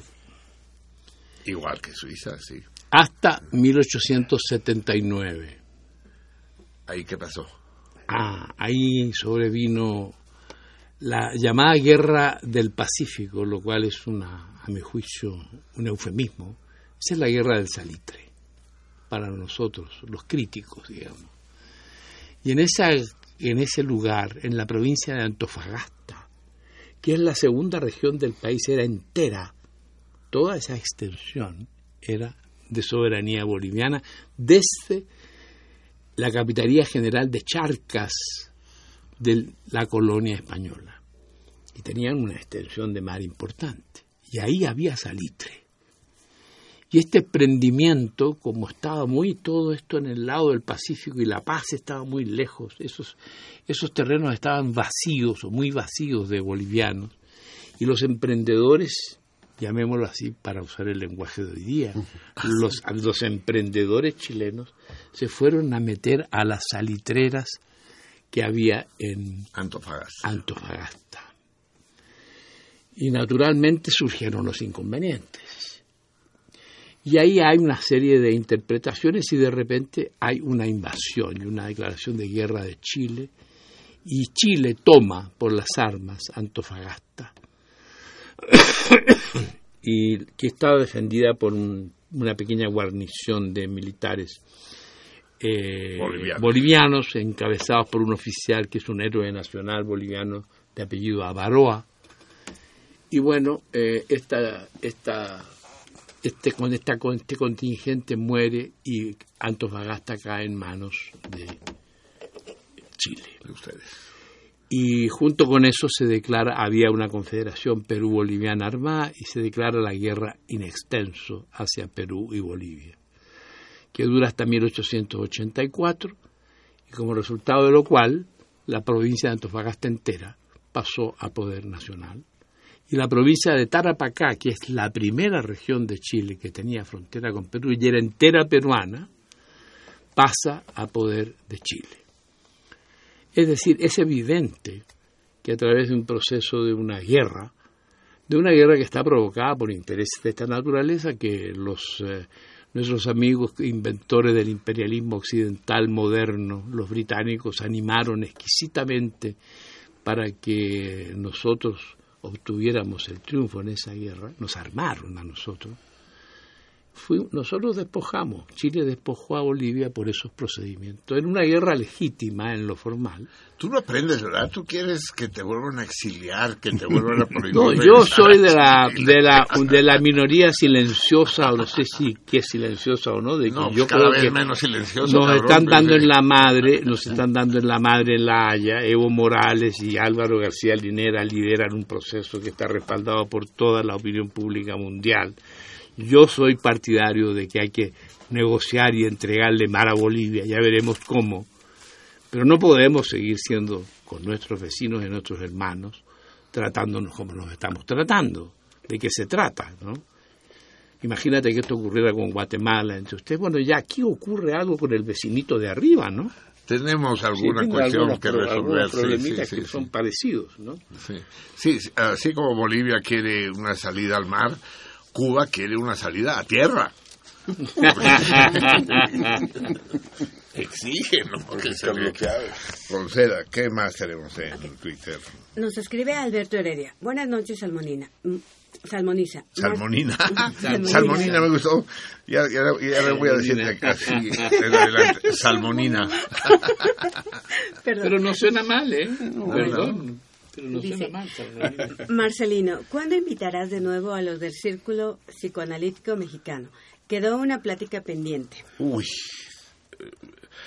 cuán- ¿Cuántas no quedaron pendientes? Pero sí, los, lo- los invitaré, pero hay otras, forma- otras formaciones lacanianas en México, en particular la Escuela Lacaniana de Psicoanálisis a la que pertenezco yo, que me son más afines, pero sí, a- también los del círculo, sí.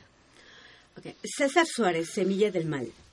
Dice, el problema en instituciones públicas de salud es que están basadas en un modelo médico de atención impuesto por el primer mundo. Si no nos explicas más. Pues ¿no? así solamente lo que dice. Tu Boni- papá. Bonita frase. Sí. Bonita frase. Na- nada, que, nada que alegar. O muchísimo que pensar sobre sí. claro. Tu papá. Eh, saludos, Cardumen. Abrazo al doctor Molina y a la Salmona Mayor. Mentadas de madre a los arenosos. Y agrega, mi mujer ya duerme. Arenosos, ¿qué son los arenosos? Nos, ah, me imagino que los de... Mejor no digo. ¿Qué? ¿Cómo No te sé, diga? Pues no sé, los nucleares o no sé, esos que se llaman... Ah, los nucleares, el, el, el, el subcardumen. Algo así, no sé. Ah, pero ¿por qué arenosos? No sé yo, no sé yo, eh, Es que estoy ya hay una pero... categorización de los salmones muy curiosa. me ya, ya, como, como dentro de Son nuestros... como de baja, de baja profundidad. Pero eso, eso me gustó, eso me gustó. Bueno, y agrega, dice, mi mujer ya duerme, está al aire con invitado de lujo. Necesito más vino blanco, bendita y compleja pobreza. Ay, ay, ay. ¿Qué hacemos por él? algo hay que hacer, Algo hay que hacer por él. Bueno, también nos escribe ah, Enrique y hace una pregunta. Dice, ¿sigue creyendo que es posible acceder al socialismo sin una revolución armada? Es decir, al socialismo por la vía pacífica. Esa es una Habló en pregunta. 1970, ¿verdad? Sí, este es un, un mensaje. Pero esa es una pregunta, eh, a mi juicio, que tiene mucho que ver con este personaje del que estamos hablando, este boliviano, exalumno de la UNAM, matemático. No, del que tenemos que hablar. por ejemplo, ¿no? Pues No ahí, ahí, ahí, pues ahí. Ahí- ahí ahorita te respondemos a eso, sí. Bueno, hace otra pregunta. Dice, ¿los partidos de izquierda deben participar en elecciones? Y si es así, ¿cuál debe ser su posición ante las elecciones como vía de acceso al poder? Está cabrón el amigo. ¿Cómo se llama? Enrique, ¿Quieres apagar tu radio y dejar de hacer preguntas inconvenientes, cabrón? y bueno, eh, porque sí, ese es el gran problema. El entrismo se le llamaba, ¿no? Cuando se El decidió entrismo. participar de las instituciones del poder burgués, ¿no? Y roerlas desde adentro.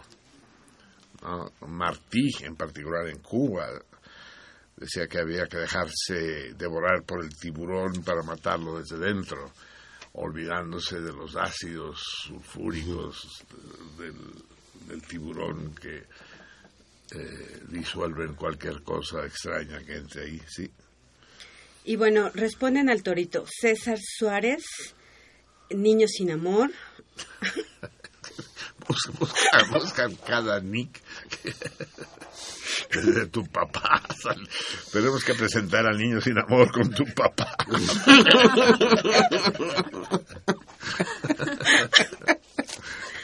Ay, mira. Bueno, y ya, y ya. ¿Por qué? Ah, no, Alberto Heredia, Cashbo. Y. ¿Quién más? Y ya. Y ya. ¿Por qué? ¿Qué le pasa?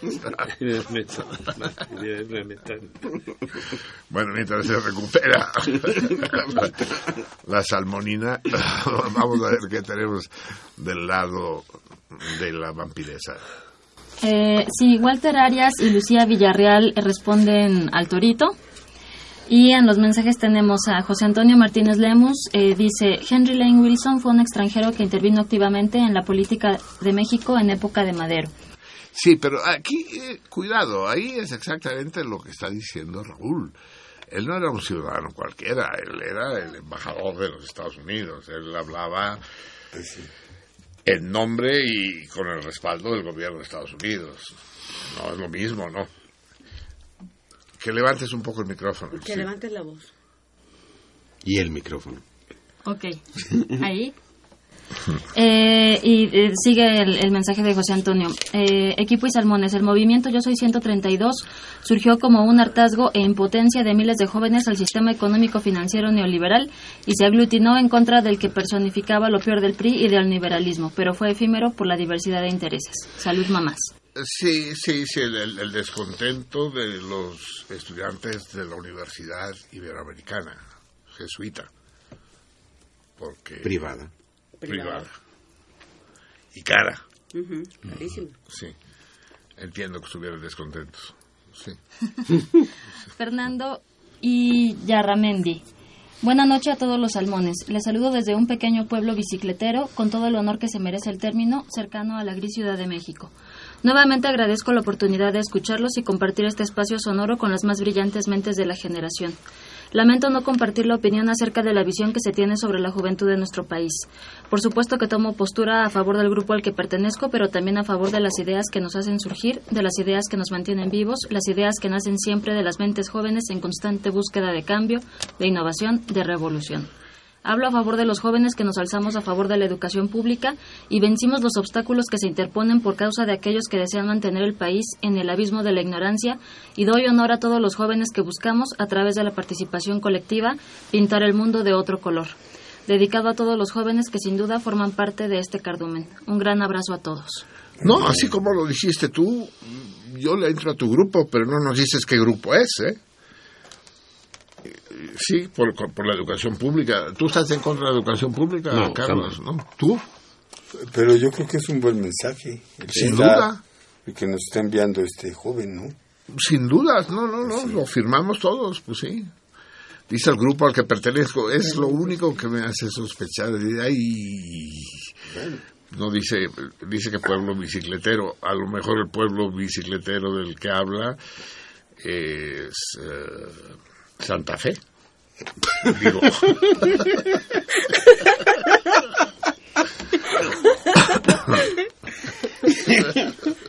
Eh, en. Eh, buenas lunas, saludos a todos.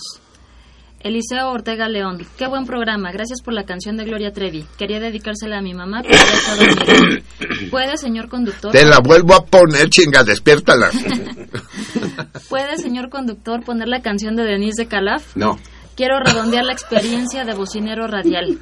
Saludos, lobitos aplaudidores, no se duerman. Los salmones de la cabina ya pueden dormirse. Enrique Martínez, buenos días. Un saludo a todo el equipo de Sentido Contrario. Ahora que hablan de los hermanos Revueltas, Fermín, José y Silvestre, quería comentar que en la actualidad hay un nieto que se llama Julio Revueltas que adaptó una guitarra violín llamada La Biotarra y es de los mejores guitarristas en México en el ámbito del jazz. ¿Lo han escuchado? Sí. ¿Y, y coincides en esa opinión? ¿Cuál opinión? Que es uno de los- de mejores de México. Ah, no, no. Es un buen guitarrista, pero de los mejores, de mejores, Alfonso no- Moreno. no. Alfonso Moreno, el gran Alfonso Moreno, en la Universidad Veracruzana le acaba de otorgar el doctorado honoris causa, lo cual es una gran cosa. Revueltas es, sí, es un buen guitarrista, pero está ahí. Y bueno, lo que hace es tocar la guitarra con un arco, lo cual es un poco complicado y un poco tonto porque existe el cello y el violín. eh, En fin. Eh, Lucia Villarreal, buenas noches. Besos y abrazos a Marcelino y Javier. Saludos a todos. Y Julia Leticia Menes Nava, el desconocimiento de nuestra historia, el exceso de información muchas veces manipulada, el surgimiento de iluminados que marcan falsamente un camino a la igualdad sin una ideología que lo sustente, confunde. Y no solo a los jóvenes, nos hunde en falsas estrategias para lograr cambios como las elecciones. Pero al trabajar con jóvenes que trabajan a conciencia para producir cambios en su entorno inmediato, creo que nuestros jóvenes no están perdidos. Saludos. Bravo, Bien. Julia Leticia. Bien. Bien. Bien. un mensaje esperanzador, sin duda, sí. Y ah, hasta ahí tengo por el momento.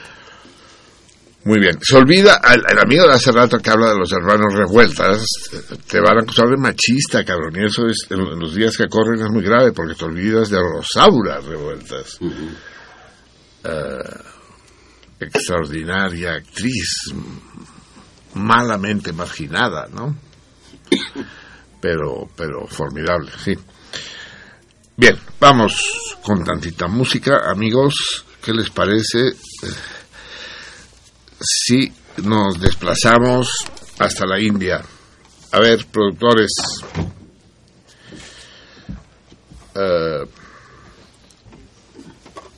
va- vamos a escuchar. Este, este es un muchacho poco conocido en el mundo. De los que tocan guitarra con arco. los que no, que no le gustan a Javier. Se llama algo así como Ravi Shankar y dice que promete. Y va- vamos a escucharle una de sus ragas. Así le dicen a las rancheras allá, ragas. Exactamente. Y, y vamos a escuchar una tala, pero no, no completa porque son muy largas, es un cachito. De, Un cachito de 30 segundos. Sí. O sea, detestas las putas ragas. No, no, no, me encantan, me encantan. Sí, no, sí. yo me estaría aquí horas.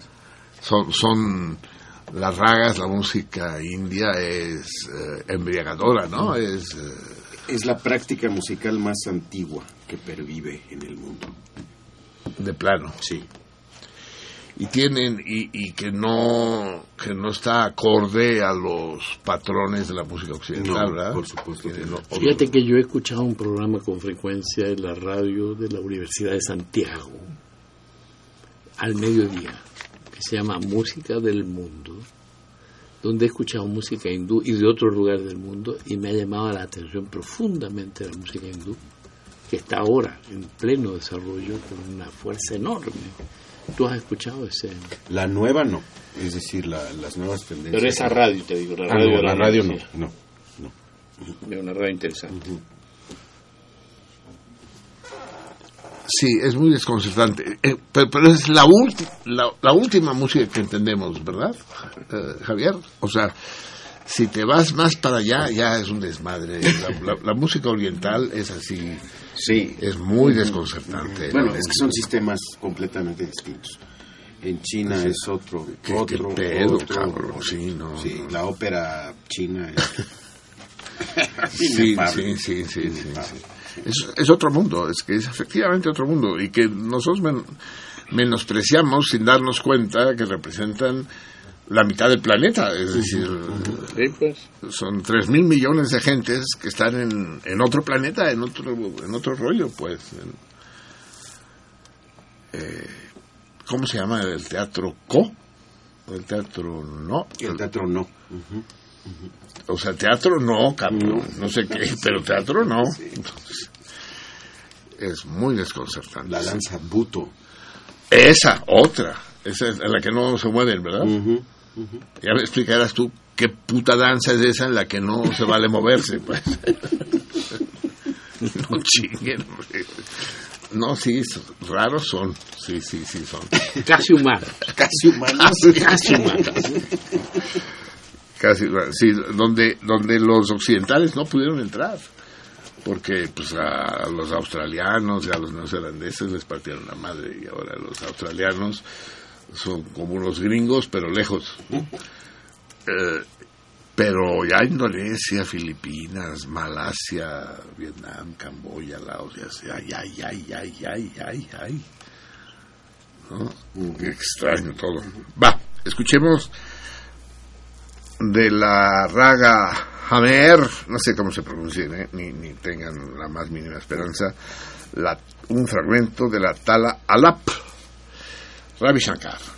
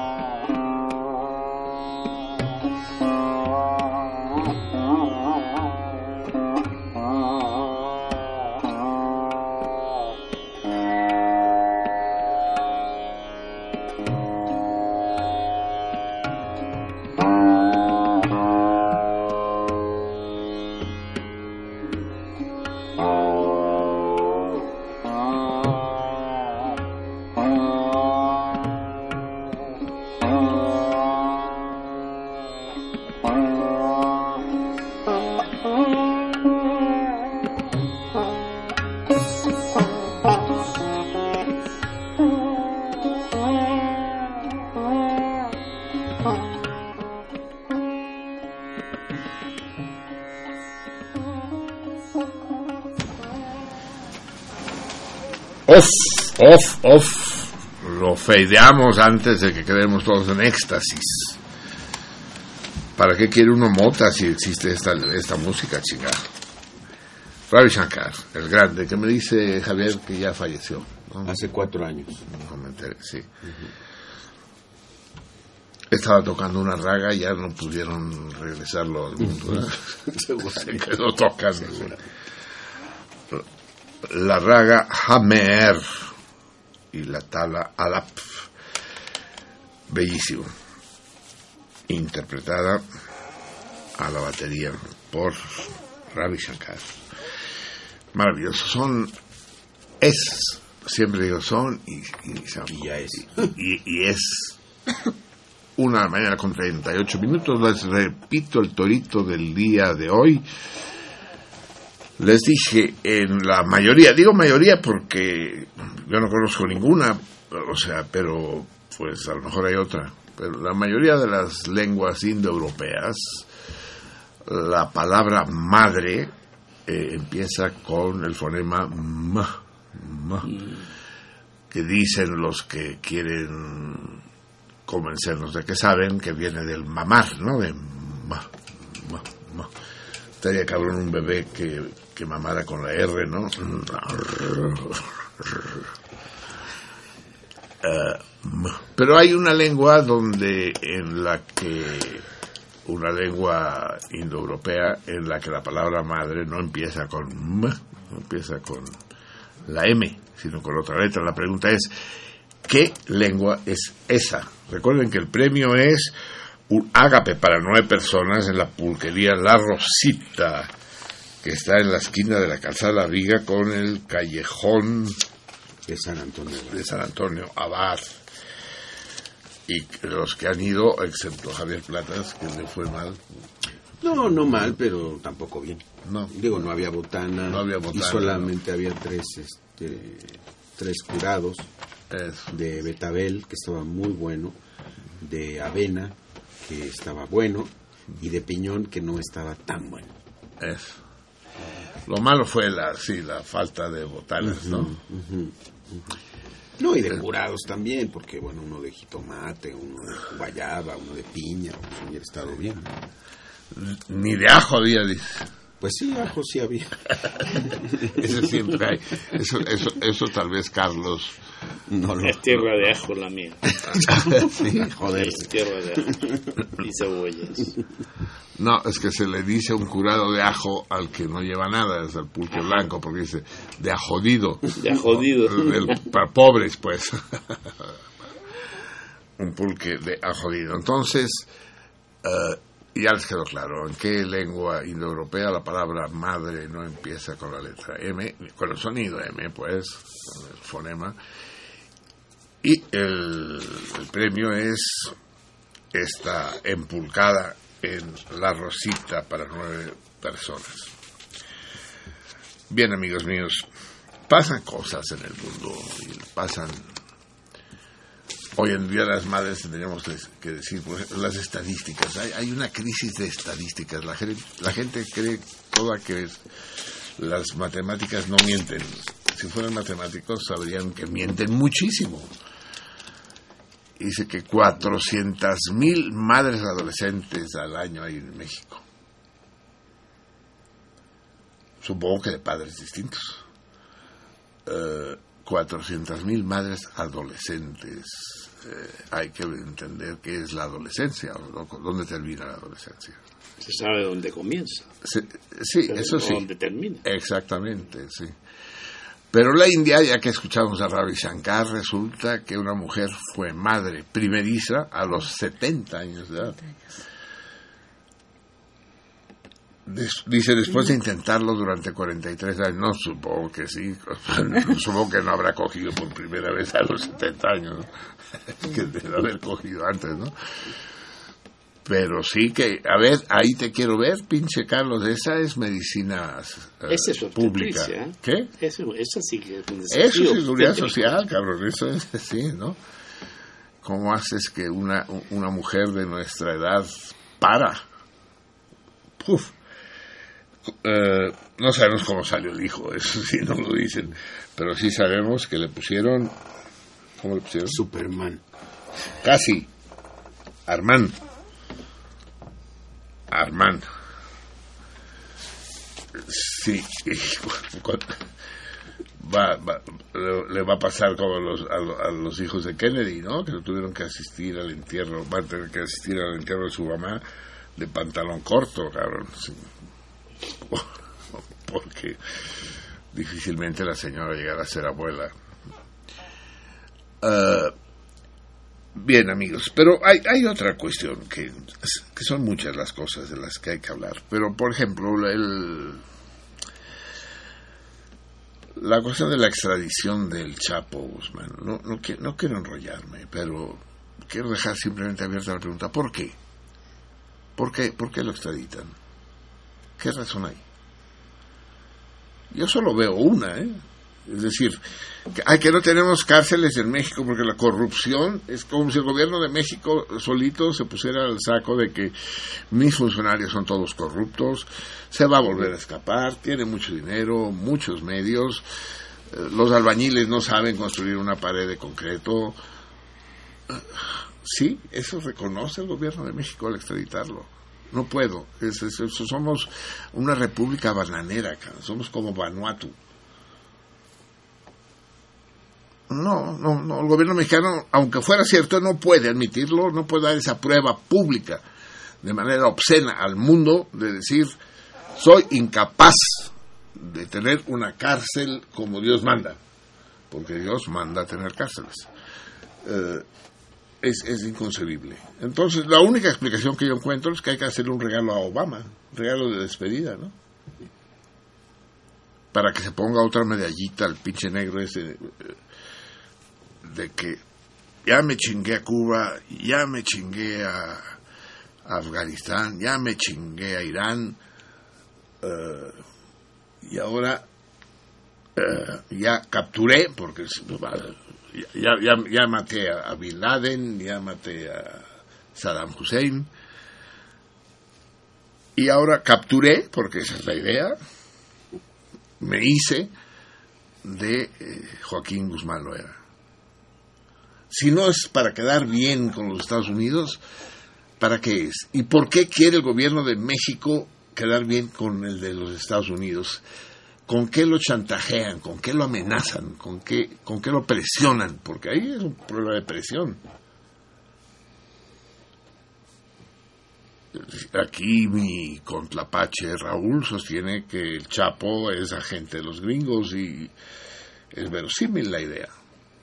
Y a lo mejor el- la- esta última fuga absolutamente cinematográfica, ni siquiera cinematográfica, esta cuestión del túnel de kilómetro y medio, eh, no es cinematográfico, porque tú lo, ves, tú lo ves en el cine y te sales de la sala. Dices, "Ay, que no vengan a contarme mamadas, pues. Tal cosa no existe, ¿no? Y entonces que no me lo regresas, lo vuelvo a sol- lo vuelvo a liberar. Lo vuelvo a sacar aunque tenga que construir un dron, quién sabe cómo y la chingada. Pues solo así se explica. Si, si Peña Nieto no es capaz de dar una explicación razonable, será una enorme vergüenza para su gobierno y para nuestro país. Pues a lo mejor no, es que todo el mundo ya dice que sí, ¿no? Y si todo el mundo dice que sí, a lo mejor es que sí. Y, y a lo mejor no. ¿pa- pa- ¿Para qué llevarlo a Ciudad Juárez? ¿Qué lo van a extraditar en lancha o qué pedo? O sea, lo podían extraditar desde Almoloya, ¿no? ¿Para qué llevárselo a Juárez? Para darle un empujón, ¿no? De, "Puf, vas cabrón. Ponerlo en la frontera. sí, ¿no? Con un con un un coyote, un- ¿cómo, cómo se llaman los que pasan a los migrantes? Polleros. Sí. Pa- Dáselo a un pollero y dice, pásalo, eh, que, que cruce el desierto el cabrón. A ver, quiero, quiero que hablemos porque se hace tarde y esta niña tiene solo 17 años y está esperando que leamos. Esta es una historia hermosa y triste al mismo tiempo. Marco Antonio Jiménez es uno de los intelectuales más interesantes de nuestro país. No es afecto a marquesinas ni reflectores, y a pesar de que ha publicado una docena de libros de, filosofía, él empezó a través del psicoanálisis, del psicoanálisis lacaniano, después eh, fue eh, muy cercano a un a una especie de postrimerías de la escuela de Frankfurt. Y ahora está imbuido en la filosofía alemana, muy clavado con Stirner, por ejemplo, uno de los personajes más eh, desconcertantes de la filosofía alemana, al que Marx le dedica prácticamente la segunda parte de su libro La filosofía alemana, y que escribió Yo, el único. Y esa es la tesis de Stirner. ¿no? Bueno, Marco Antonio Jiménez es prácticamente mi hijo. Él llegó a Rumanía cuando tenía 16 años. Lo pusieron en Rumanía, el Partido Comunista Mexicano, con la irresponsabilidad que lo caracterizaba, le dio una beca para llegar a Rumanía. ¿Para, qué un chavo de 16 años, pues? Solo, ahí a los Balcanes, cabrón. Y me conoció a mí y yo lo adopté, o él me adoptó a mí, no sé, nos adoptamos los dos, pero se estableció una relación paterno-filial entre los dos, que fue cada vez más intensa y que duró muchos años. Eh, tiene una docena de libros publicados eh, y no es eh, una literatura accesible. Ustedes lo conocen porque ha hecho un par de cápsulas para este programa. Bien, perdón que le interrumpa, pero no es el único y su propiedad. No sé, mi yo el único. A ver, cheque. Eh, Stirner, Maca, Stirner. El caso estábamos reunidos en la casa, así como estábamos ayer con Raúl, con Carlos, y recibió una llamada telefónica. Él es pues eh, 20 años más joven que yo. Recibe una llamada, se va al estudio a recibirla y regresa con un aire así como desconcertado y me dice, se murió mi mamá. Y su desconcierto fue nuestro desconcierto. ¿Cómo? El único y su propiedad. ¿Y no, no es yo el único? No. Bueno, pues él y su propiedad, sí. Eh, el único y su propiedad. Imagínense, pues si no entiendo ni el título, voy a entender el pinche texto ese. Eh, el caso es que Marco, pues, queda huérfano de golpe. Como queda huérfano todo el mundo, siempre. No, no va quedando uno huérfano poco a poco. Murió su madre, con la que siempre tuvo una relación, no sé cómo llamarla, complicada, intrincada, difícil. Hablamos muy poco de ello. Como diría Carlos, aprender a no olvidar. Y, y era un asunto, es un asunto, era, diría yo, hoy, esta noche esto cambia, del que Marco prefería no hablar. No lo he vuelto a ver desde entonces. Esto sucedió el jueves, el miércoles de la semana pasada. Y hoy le envía a, a Vika, quisiera que lo leyera usted, Vika, lo que le dice, El mensaje. sí, el mensaje. Me, me dice algo extraño, Vika, me dice, me escribió Marco. Y dije, ah, chinga, ¿y ahora por qué le escribe a usted? ¿Qué, qué, qué onda? ¿Por qué no a mí? Y sí, le escribe, le escribe a ella.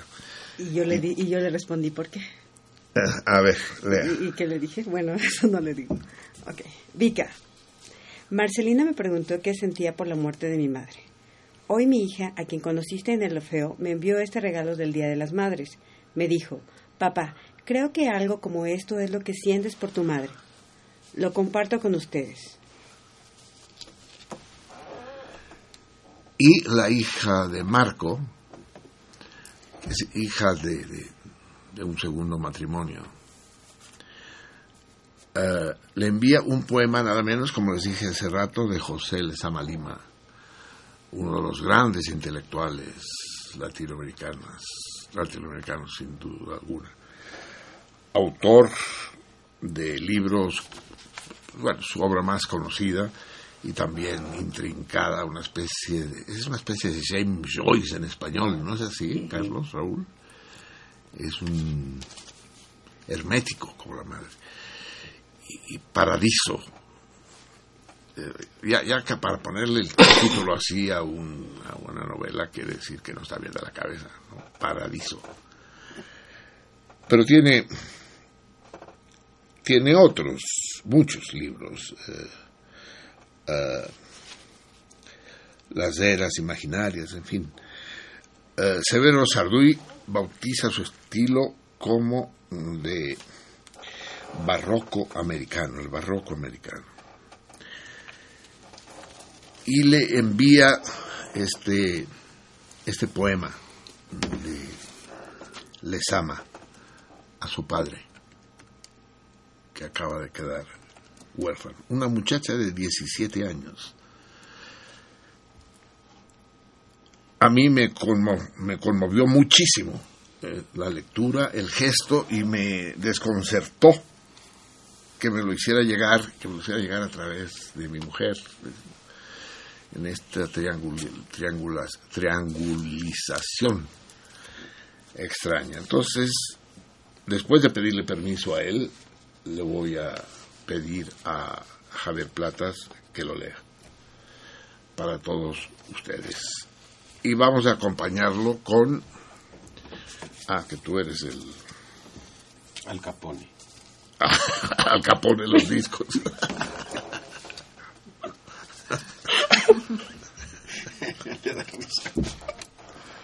Sí, ah, vamos a vamos a poner el, el corte número 4, Javier, que corresponde a la al, al cuarto movimiento de la sonata número 1 en es que yo nunca sé qué es la F. Fa. Ah, Fa, ah, es fácil. La F es fa. La F es Fa, sí. La sonata número uno en Fa menor, opus número 6 de este otro personaje igualmente desquiciado, como les ama Lima, que es Alexander Scriabin, uno de los grandes compositores rusos.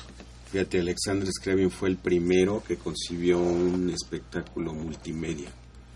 Fue el primero que se le ocurrió tener en un mismo espacio distintas maneras de percibir el mundo, imágenes, luces, danza, eh, pintura al mismo todo al mismo tiempo. Pero no se murió antes de poder realizar su. Ah, nunca su pudo hacerlo. Simplemente lo concibió.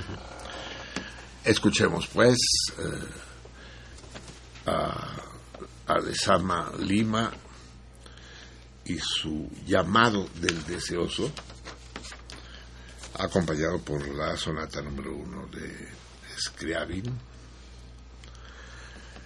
eh, interpretada al piano por Hakon Augsbo. ¿Y este de dónde chingao sale ahora? Ha de ser sueco. Sí, no sé, cabrón, es- sí de Vanuatu. Hakan Augsbo, pero toca muy bonito. Escuchemos, amigos.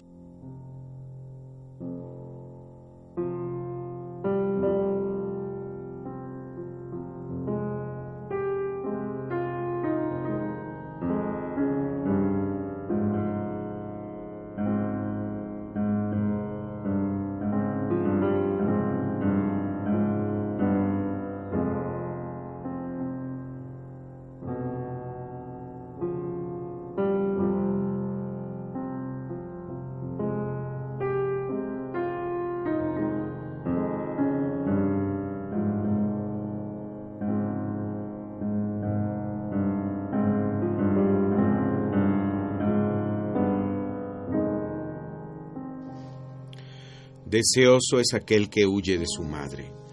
Despedirse es cultivar un rocío para unirlo con la secularidad de la saliva. La hondura del deseo no va por el secuestro del fruto. Deseoso es dejar de ver a su madre. Es la ausencia del sucedido de un día que se prolonga y es la noche que esa ausencia se va ahondando como cuchillo. En esa ausencia se abre una torre. En esa torre baila un fuego hueco. Y así se ensancha. Y la ausencia de la madre es un mar en la calma.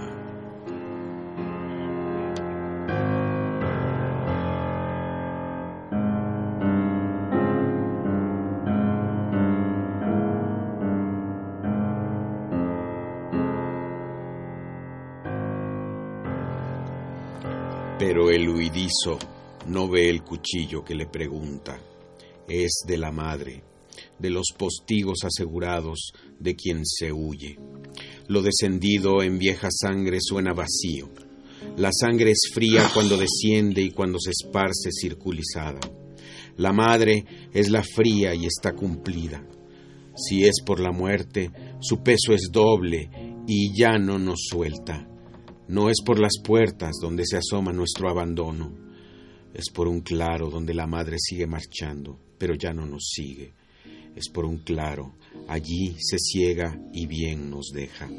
Ay del que no marcha esa marcha donde la madre ya no le sigue. Ay.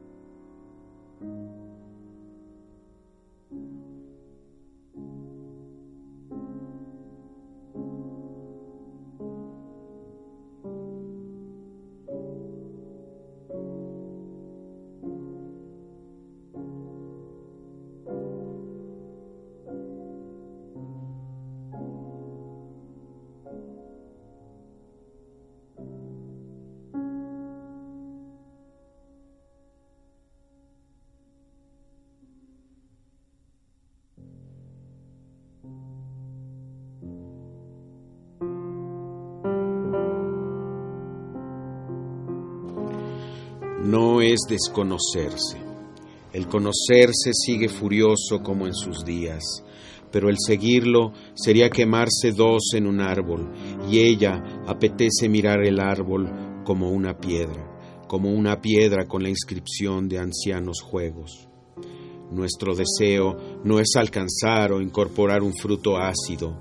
El deseoso es el huidizo y de los cabezazos con nuestras madres cae el planeta, centro de mesa. ¿Y de dónde huimos si no es de nuestras madres de quien huimos? Que nunca quieren recomenzar el mismo naipe, la misma noche de igual hijada descomunal.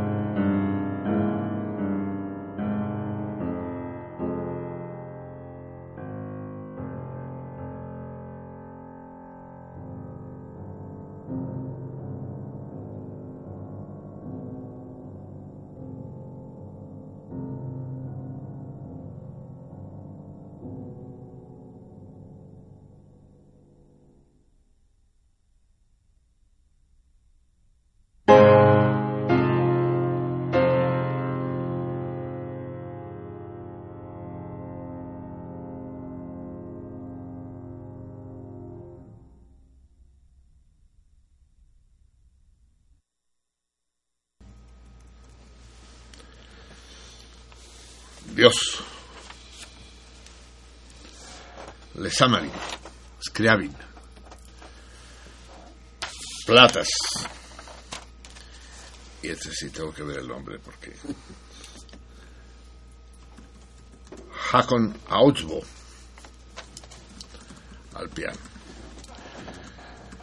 Con un beso y un abrazo para Marco Antonio. Mi Marco Antonio y otro beso y otro abrazo para, para la joven Mariana Abril. Esta muchachita apenas ingresada en el dolor de la vida y de una manera deslumbrante. Toda mi emoción para ellos dos, emoción que hice compartir a mis amigos aquí en la mesa y espero que con ustedes del otro lado de la radio. Muy bien, amigos míos, son las dos de la mañana con cuatro minutos de este día. No sé si les dije qué, qué día estábamos. Ah, sí, la fritilaria de la chingada. fritilaria floreal. Bueno, pues la, la fritilaria. ¿Se come al menos? ¿Algo se puede ¿Se come? Pregunto. Sí, no, eh, no sabemos. Bien. Eh, queremos, nos empezamos a entrar en la curva final del programa que dediqué especialmente a, a- a hablar de un caso muy particular y muy interesante con con una serie de posibilidades y desarrollos sorprendentes y del que les va a hacer conocedores, nos va a hacer conocedores nuestro invitado de gala hoy, el doctor Carlos Molina.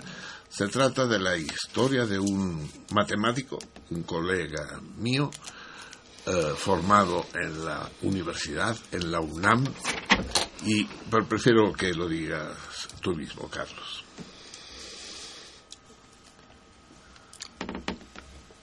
Te agradezco mucho la oportunidad. Eh, la razón de cómo me encontré yo con este personaje está mucho más allá, o más acá, de su condición actual y desde 2006 de vicepresidente del Estado Plurinacional de Bolivia, que tiene una particularidad muy especial. Es el único de los miembros del alto mando del gobierno boliviano encabezado por Evo Morales, que no es aymara, que no es indígena, y que es blanco, absolutamente blanco, de ojos claros, y que podría pasar por europeo clarísimo, y que además, y por lo tanto es un personaje distinto en el escenario de la política boliviana de todos los demás, y cercanísimo, cercanísimo al presidente Morales. Este hombre tiene además una gracia que yo creo que compromete, no me compromete a mí solo, sino compromete a esta radio, a la radio de la Universidad Nacional Autónoma de México, porque por allá por el año de 1981 vino a estudiar matemáticas en esta universidad, donde obtuvo su grado y posteriormente su posgrado en matemáticas. Pocos años después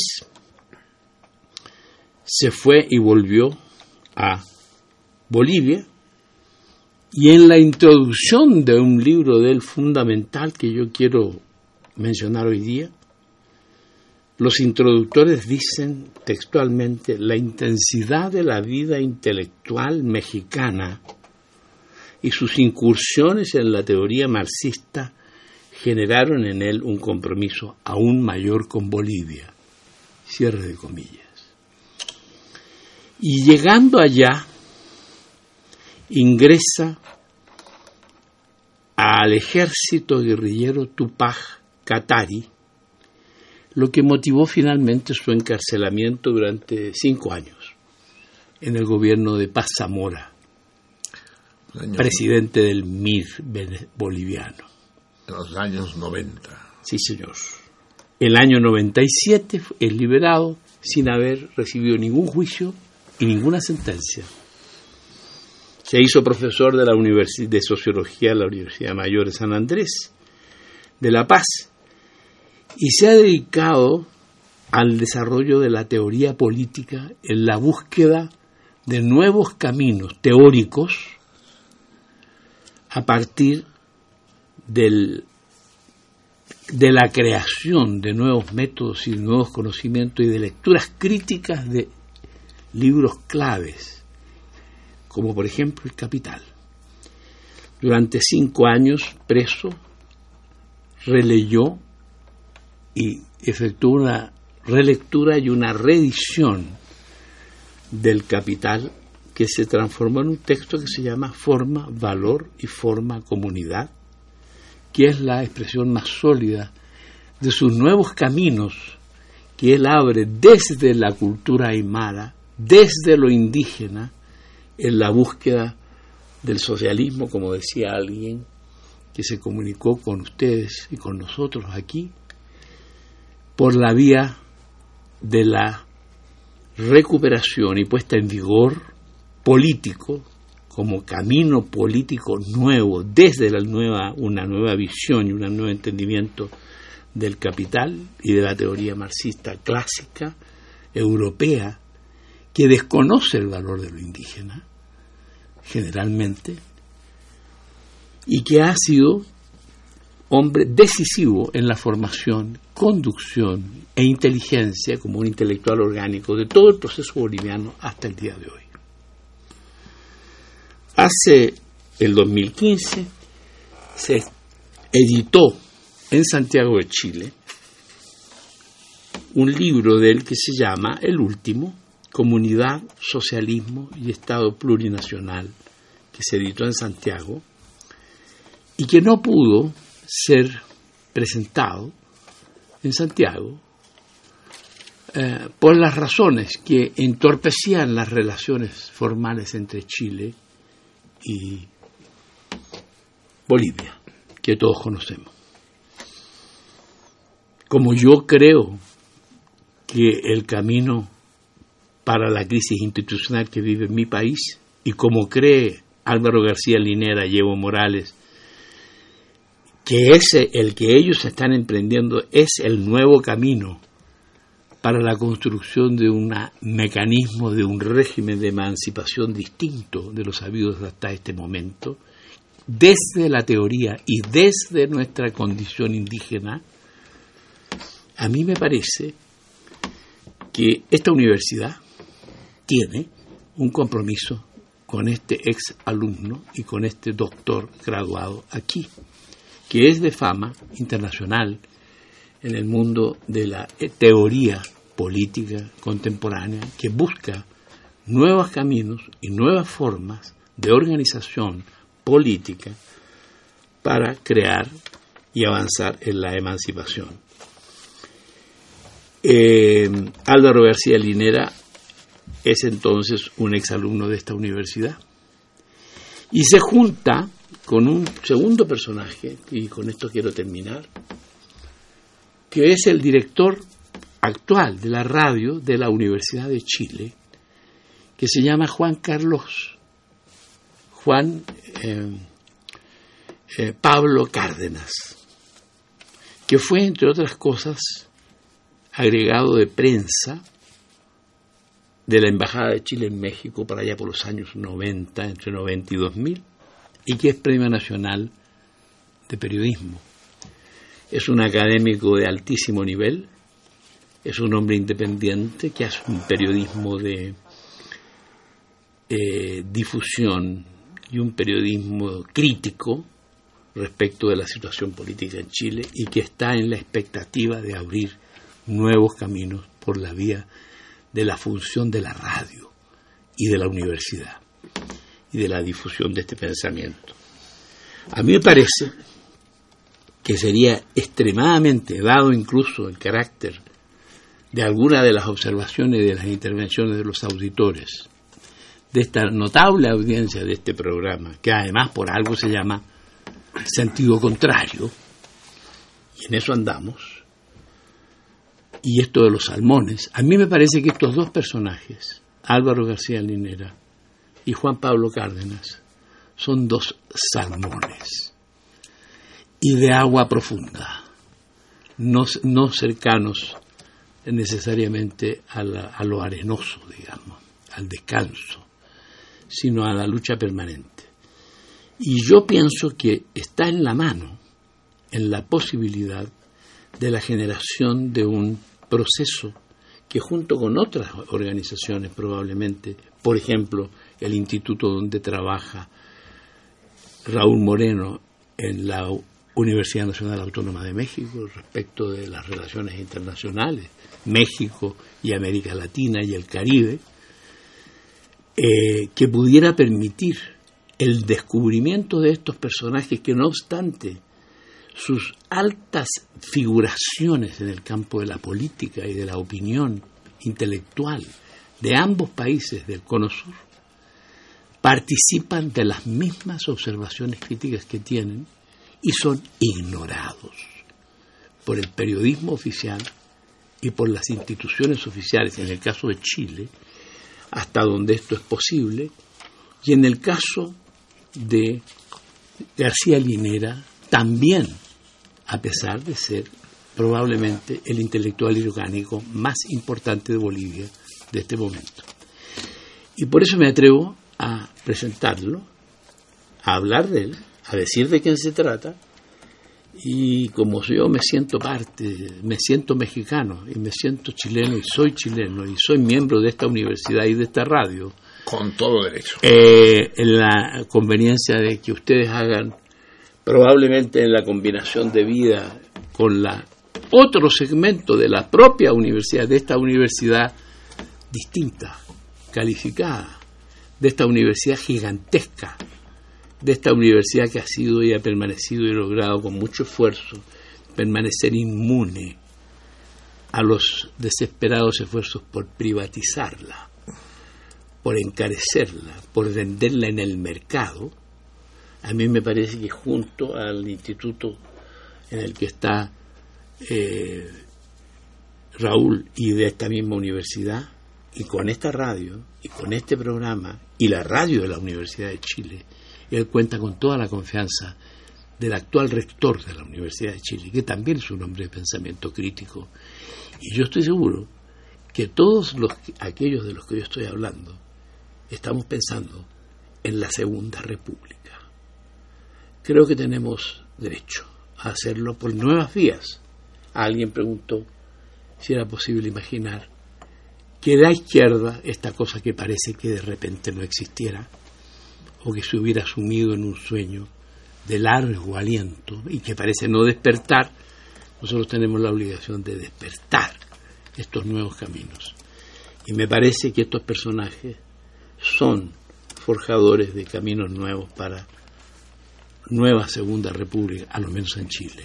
No sé si en México eso llegará a ser asunto de los mexicanos, pero por lo menos yo te lo dejo planteado, eh, mi querido Marcelino, en esa perspectiva. A ver si te entendí bien.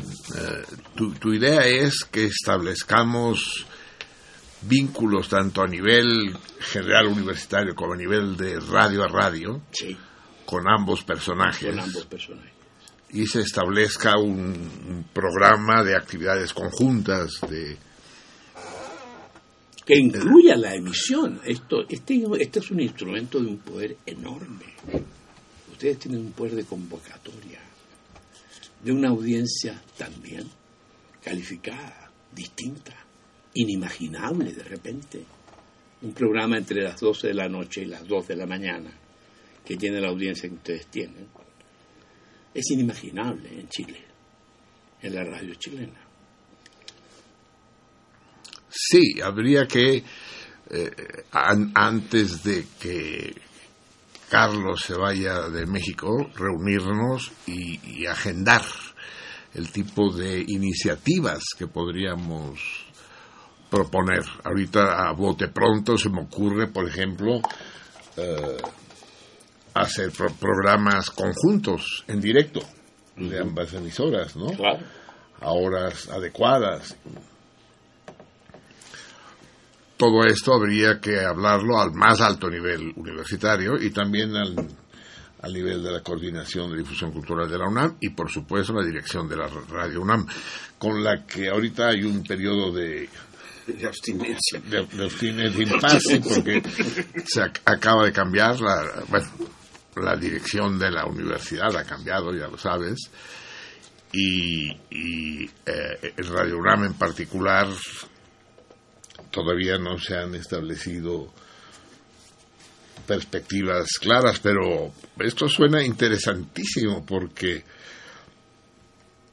remite a otros proyectos panamericanistas, panlatinoamericanistas, eh, que han sido arrinconados por la historia y que, y que a lo mejor ahora, sin pecar de un optimismo exagerado, hay posibilidades reales de retomar y de, de impulsar. ¿Tú cómo lo ves, Raúl? Bueno, yo creo que se podría em, eh, buscar eh, iniciar colaboraciones, ¿no?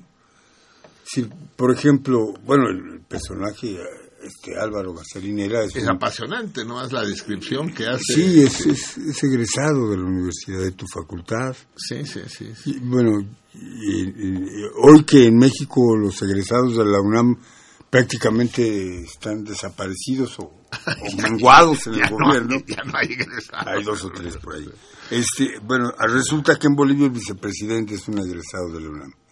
Es y que tiene una serie de curiosa, eh. reflexiones y de y de pensam- y un pensamiento eh, que además eh, empata se se coordina con aspectos de la tradición colectivista mexicana agraria no el el ¿cómo se llama? el ayú del- El ayú rojo. el ayú de, de ese es, es una- es como el, el calpuli.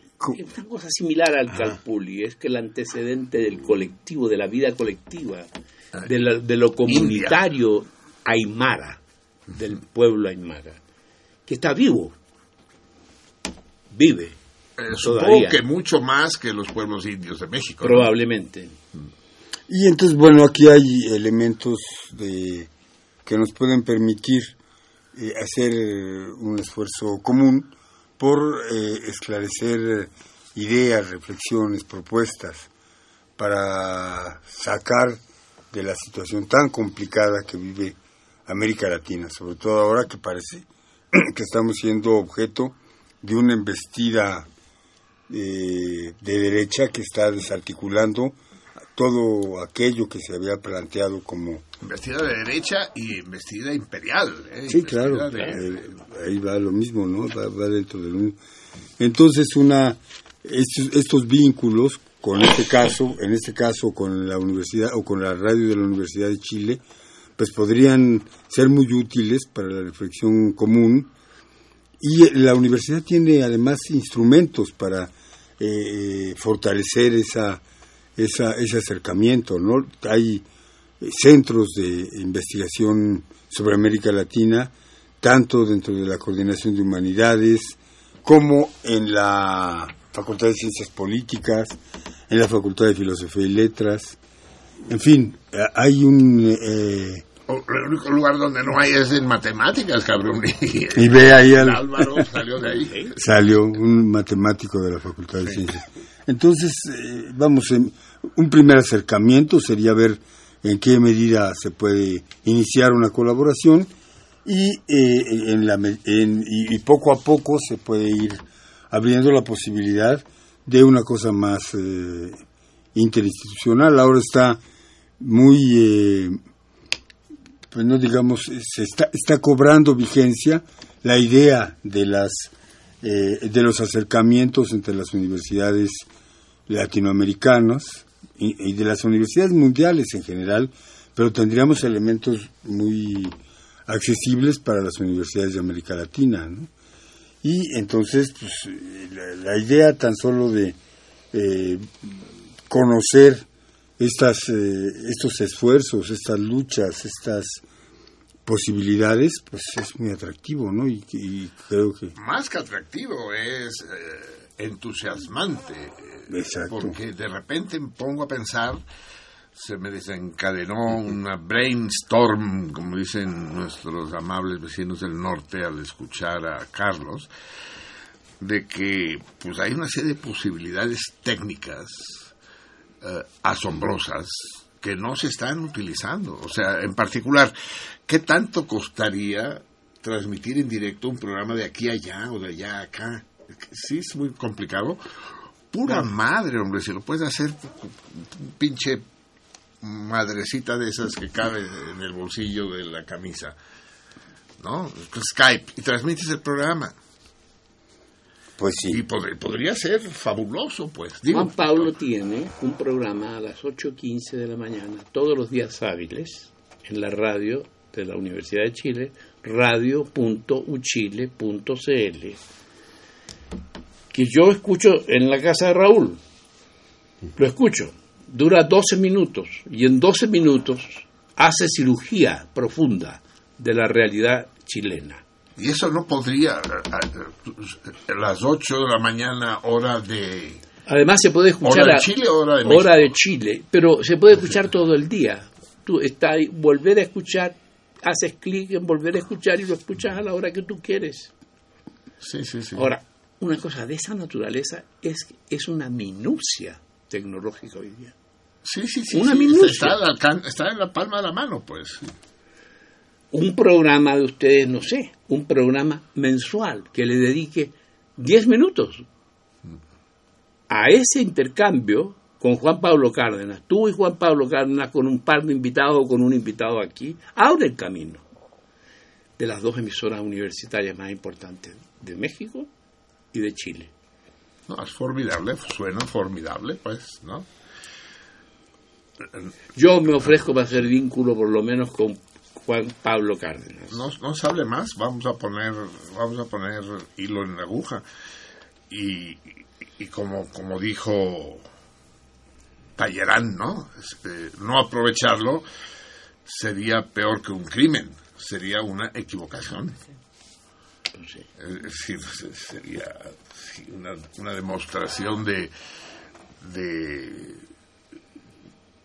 de impotencia y de esterilidad flagrante. ¿no? Muy hermoso, muy hermoso. No podía terminar mejor en nuestro programa de hoy. Eh, todos los salmones que tengan ideas de cómo podemos nosotros llevar a cabo, qué tipo de cosas podemos hacer, porque no a través de la radio se pueden generar pues, otro tipo de encuentros entre personas, en- foros, en fin. Magnífico, maravilloso. Vamos terminando, amigos míos. Es- Les tengo que eh, recordar que tenemos la Cineágora, la Cinemágora, todavía no me acuerdo del nombre, la Cinemágora, este viernes en el Orfeo Catalán a las 8 de la noche, Marsella número 45. Y ahorita vamos a bajar el tono, vamos a dejar respirar a los cinéfilos después de los tres putazos que les acomodamos con IF, eh, la fórmula secreta y Saló. Ahorita para que, pues no es una comedia, sí, sí reiremos tantito, pero también nos hará pensar y nos, nos ablandará el corazón. Eh, la que yo considero la mejor película de Woody Allen, sin duda, que es Hannah y sus hermanas. Ah, Seguro lo han visto ustedes dos, sí. Es este enredo a la Allen, el Woody Allen hipocondriaco, es maravilloso. Eh, este viernes a las 8 de la noche en Marsella 45, en la Cine Ágora. ¿Tenemos algún mensaje más? Sobres. Varios mensajes. Marlene López, saludos desde el sur de la Ciudad de México. Me encanta el programa. Carlos Tirado Pérez contesta el torito. Claudia Reyes contesta el torito. Andrés Velasco nos manda saludos. Hoy no sé la respuesta, pero los escucho hasta el final. ¿Podrían comenzar el programa a las 22? No. Celine Acevedo, respondí hace rato el torito, pero anulo mi respuesta ya que Marcelino dijo que se trata de una lengua indoeuropea. Manuel Munguía, ya sabemos, Marcelino, no tenemos rey todavía, pero esta farsa que no es democracia es además a lo que es una monarquía. No es suficiente lo que pasó en Guatemala, en España y ahora en Brasil con la señora Rousseff. Ya basta de farsas, no hay nuevas constituciones en México. Fuera nuestra patria esos miserables neoliberales que nos siguen dando en nuestro 10 de mayo, que ayer afortuna que, que fue afortunadamente ayer. Qué pesimismo, qué amargura, que además no se, no se entiende claramente lo que dices, eh, Manuel, porque eh, cuando hablas de, de Brasil, eh, lo que pasa en Brasil con la señora Rousseff, ¿qué pasa? Explícamelo tú, ¿qué pasa? ¿Tú tienes una posición al respecto? Aquí no queda claro. A mí me parece que estamos frente a un golpe de Estado. Un, fren- un golpe de Estado institucional. Y esto daría para un programa más, ¿no? Pero, pues, sí, ¿quién, quién, quién quiere derrocar a, a Rousseff y partirle la madre a Lula? ¿Y quién? ¿Quiénes son? Sergio Hernández Siempre, no hay, no, no hay que olvidarlo nunca. Estamos hablando del buen cine. Recuerden que siempre que aparece un malo en una película, hay otro que es peor. Detrás de un malo hay otro peor. Siempre. Sergio Hernández Pavón, saludos, los estimo, los valoro, los admiro, me hago visible para participar cuando se me requiera, dejo mis teléfonos, Javier, tal vez algún día me puedas llamar, pues lánzate al programa. Pues sí, vean, me hago visible, me hago visible. ¿Dónde? A ver. Selene Acevedo, saludos para todos los salmones y saludos para Marcelino, para Javier, para Vica, para la laberíntica y para todos en cabina, contestó el La laberíntica no está, hoy está. Gracias. Sí, pero hoy está la Vampi. Lilia Peña contesta el torito. Carolina Jiménez, no sé la respuesta, pero me encanta el programa. Ah, bueno. Martín Catalán. Esto parece el chiste aquel, ¿no? De- eh, dice, vengo por lo del anuncio de que se solicita un cocinero. Dice, ah, ¿le interesa el puesto? No, no, precisamente vengo a decirles que no me interesa. Así dice. Hablo para decir que no sé la respuesta. Martín Catalán otra vez. Ojalá Javier Platas pueda leer el siguiente martes el poema Bodas de Perlas de Mario Benedetti. Ese día cumple un año más de la muerte de Benedetti. El poema se los hice llegar en una ocasión en que los acompañé en el estudio. Pues sabe, ¿no? Benedetti no es el que me hace saltar de gozo a mí, pero No, ni a mí tampoco. está bien. Mejor le cantamos Si te quiero es por pesos. Que es de Sí. Benedetti. ¿no? Sí. Y bueno, aquí eh, tu papá nos da un, como dato cultural. Los arenosos son... ¿Quién es tu papá? Ajá, tu papá. Es- Dato cultural. Los arenosos son del bajo mundo, los pinches amargados y castrosos que escriben para chingar y joder la noche. No, no, nadie lo ha logrado hasta ahora. Bueno, ¿eh? bueno. Ah, bueno, es un dato cultural. Y agrega, Silvio Rodríguez tiene una buena rola, Madre, Muchas. Asaz, En tu día. recomendable para esta noche madreada. Fer, Uy, hoy ya no. Fer Illarramendi dice, eh, La Salmoniza, propongo en la Cinemágora un ciclo de cine oriental para tener un acercamiento más profundo a ese raro mundo. Y Oscar Bell, La Salmoniza, hasta el Deutsche Grammophon. Deutsche Grammophon. Deutsche. No, no sé. Ah, tiene en su catálogo a Ravi Shankar, Shankar, sí. gracias Marcelino, y Platas por la selección. Y Vika nos escribe también para agradecer, Vika. sí, Vika 3M nos escribe para agradecer la flor que nos hizo, que me, que me hizo Martí Catalá, está preciosa, Ah, sí, Es cierto. Sí, sí. la sí. flor más hermosa que jamás había recibido. Sí, una flor hecha de semillas, de semillas. Ah. sí. Y bueno, ahora sí digo todos los nombres de los que respondieron al torito. Oscar Ver, ¿Que respondieron bien? Sí, ah, no.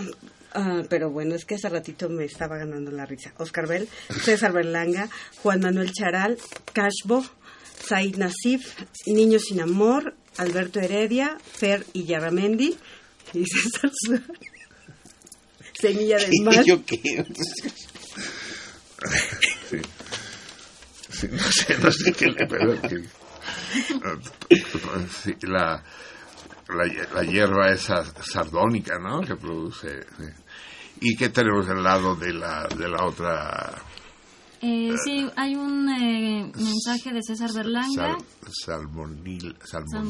¿no? ¿Cómo, cómo dijeron? Dije Salmonina. Salmonina. Salmoninas, sí, son las salmoninas, sí.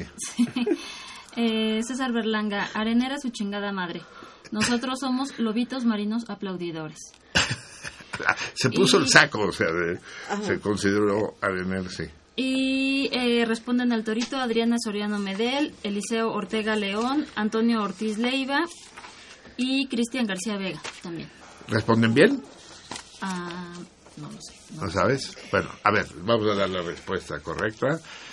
La única lengua indoeuropea que conozco yo en que mai, madre, se dice nai con n, nai, es el gallego. A miña nai. Una, una derivación fonética curiosa. sí. Eh, o sea que los que contestaron gallego son acertantes y los que no, no. Pues no, ninguno. Aquí ninguno. Aquí sí mismo. Niño Sin Amor y Said Nasif. Sí, acá Antonio Ortiz Leiva. Muy bien. Nay en gallego y se- en turco. Anne. Órale. Niños sin amor. Nay en gallego, sí. En vasco. En turco. Nana en náhuatl. En otomí naná.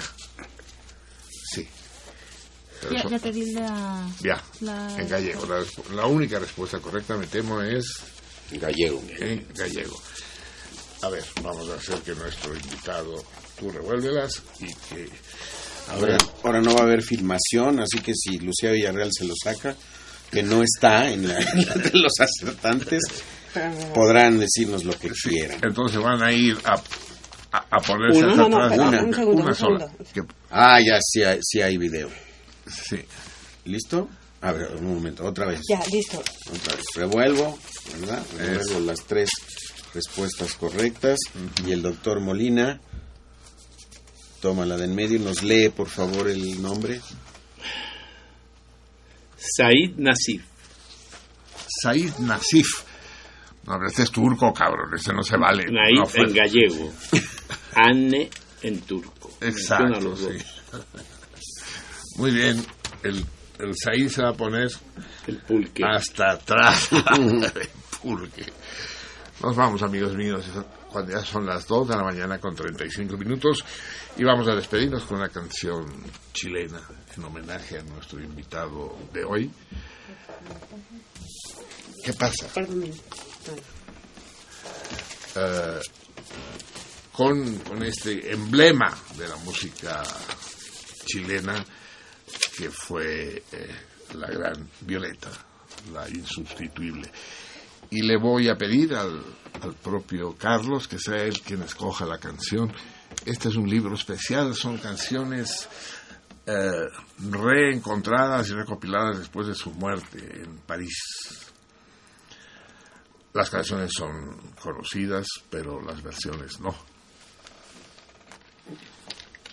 La que le guste. Eh, mientras tanto, me despido en nombre. Pero tienes que se- seleccionar rápido. Sí, sí, sí, ¿no? sí, sí. Lo que pasa es que estoy buscando una canción que no No, está. no, no, corre, deja que se decida, hombre. Ya, pero me voy a decidir por una que está, por cierto.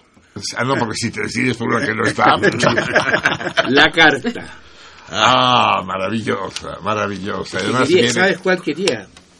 El Gavilán. Sí.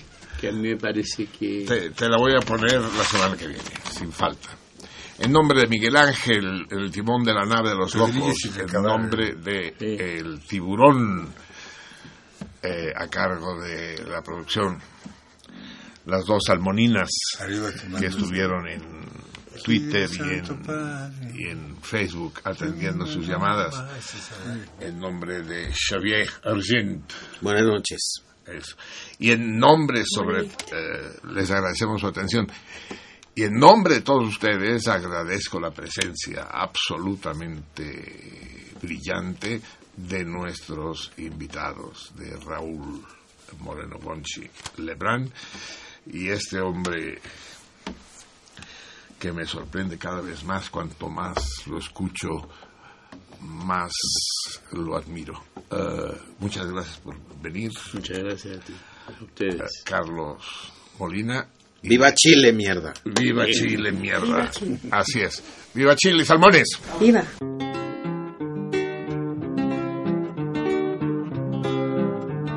Me mandaron una carta por el correo temprano. En esa carta me dicen que cayó preso mi hermano. Y sin lástima con grillo por la calle lo arrastraron. Sí.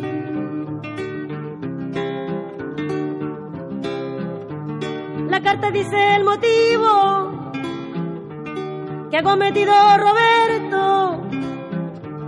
Haber apoyado el paro que ya se había resuelto. Si acaso esto es un motivo, presa también voy sargento, sí. Yo que me encuentro tan lejos, esperando una noticia. Me vine a decir la carta que en mi patria no hay justicia. Los hambrientos piden pan, plomo le da la milicia, sí.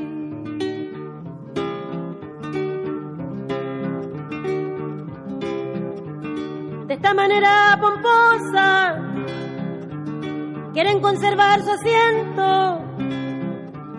Los de abanico y de frac sin tener merecimiento van y vienen de la iglesia y olvidan los mandamientos. Sí.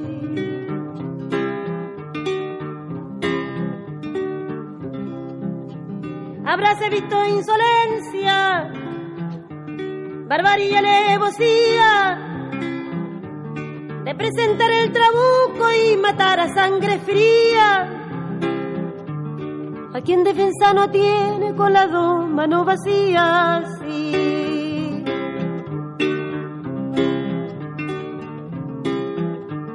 La carta que he recibido me pide contestación. Yo pido que se propale por toda la población. Que el león es un sanguinario en toda generación, sí.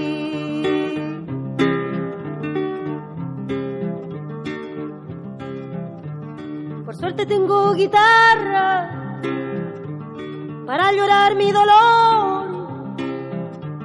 También tengo nueve hermano fuera del que se engrilló. Nueve son comunistas con el favor de mi Dios. sí.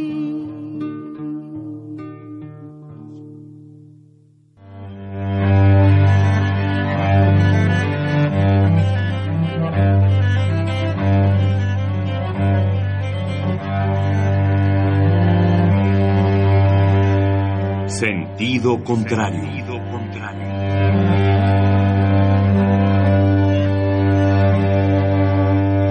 El Museo Universitario del Chopo presenta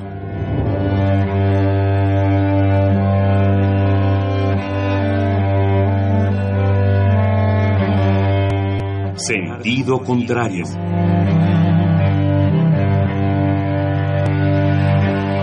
Una emisión de Marcelino Perelló. Producida para Radio UNAM, con la participación de Javier Platas.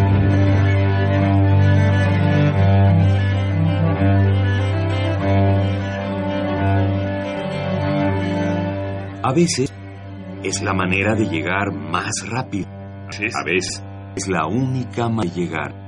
A menudo es la manera de no llegar. Y pues casi siempre es lo único que tiene sentido.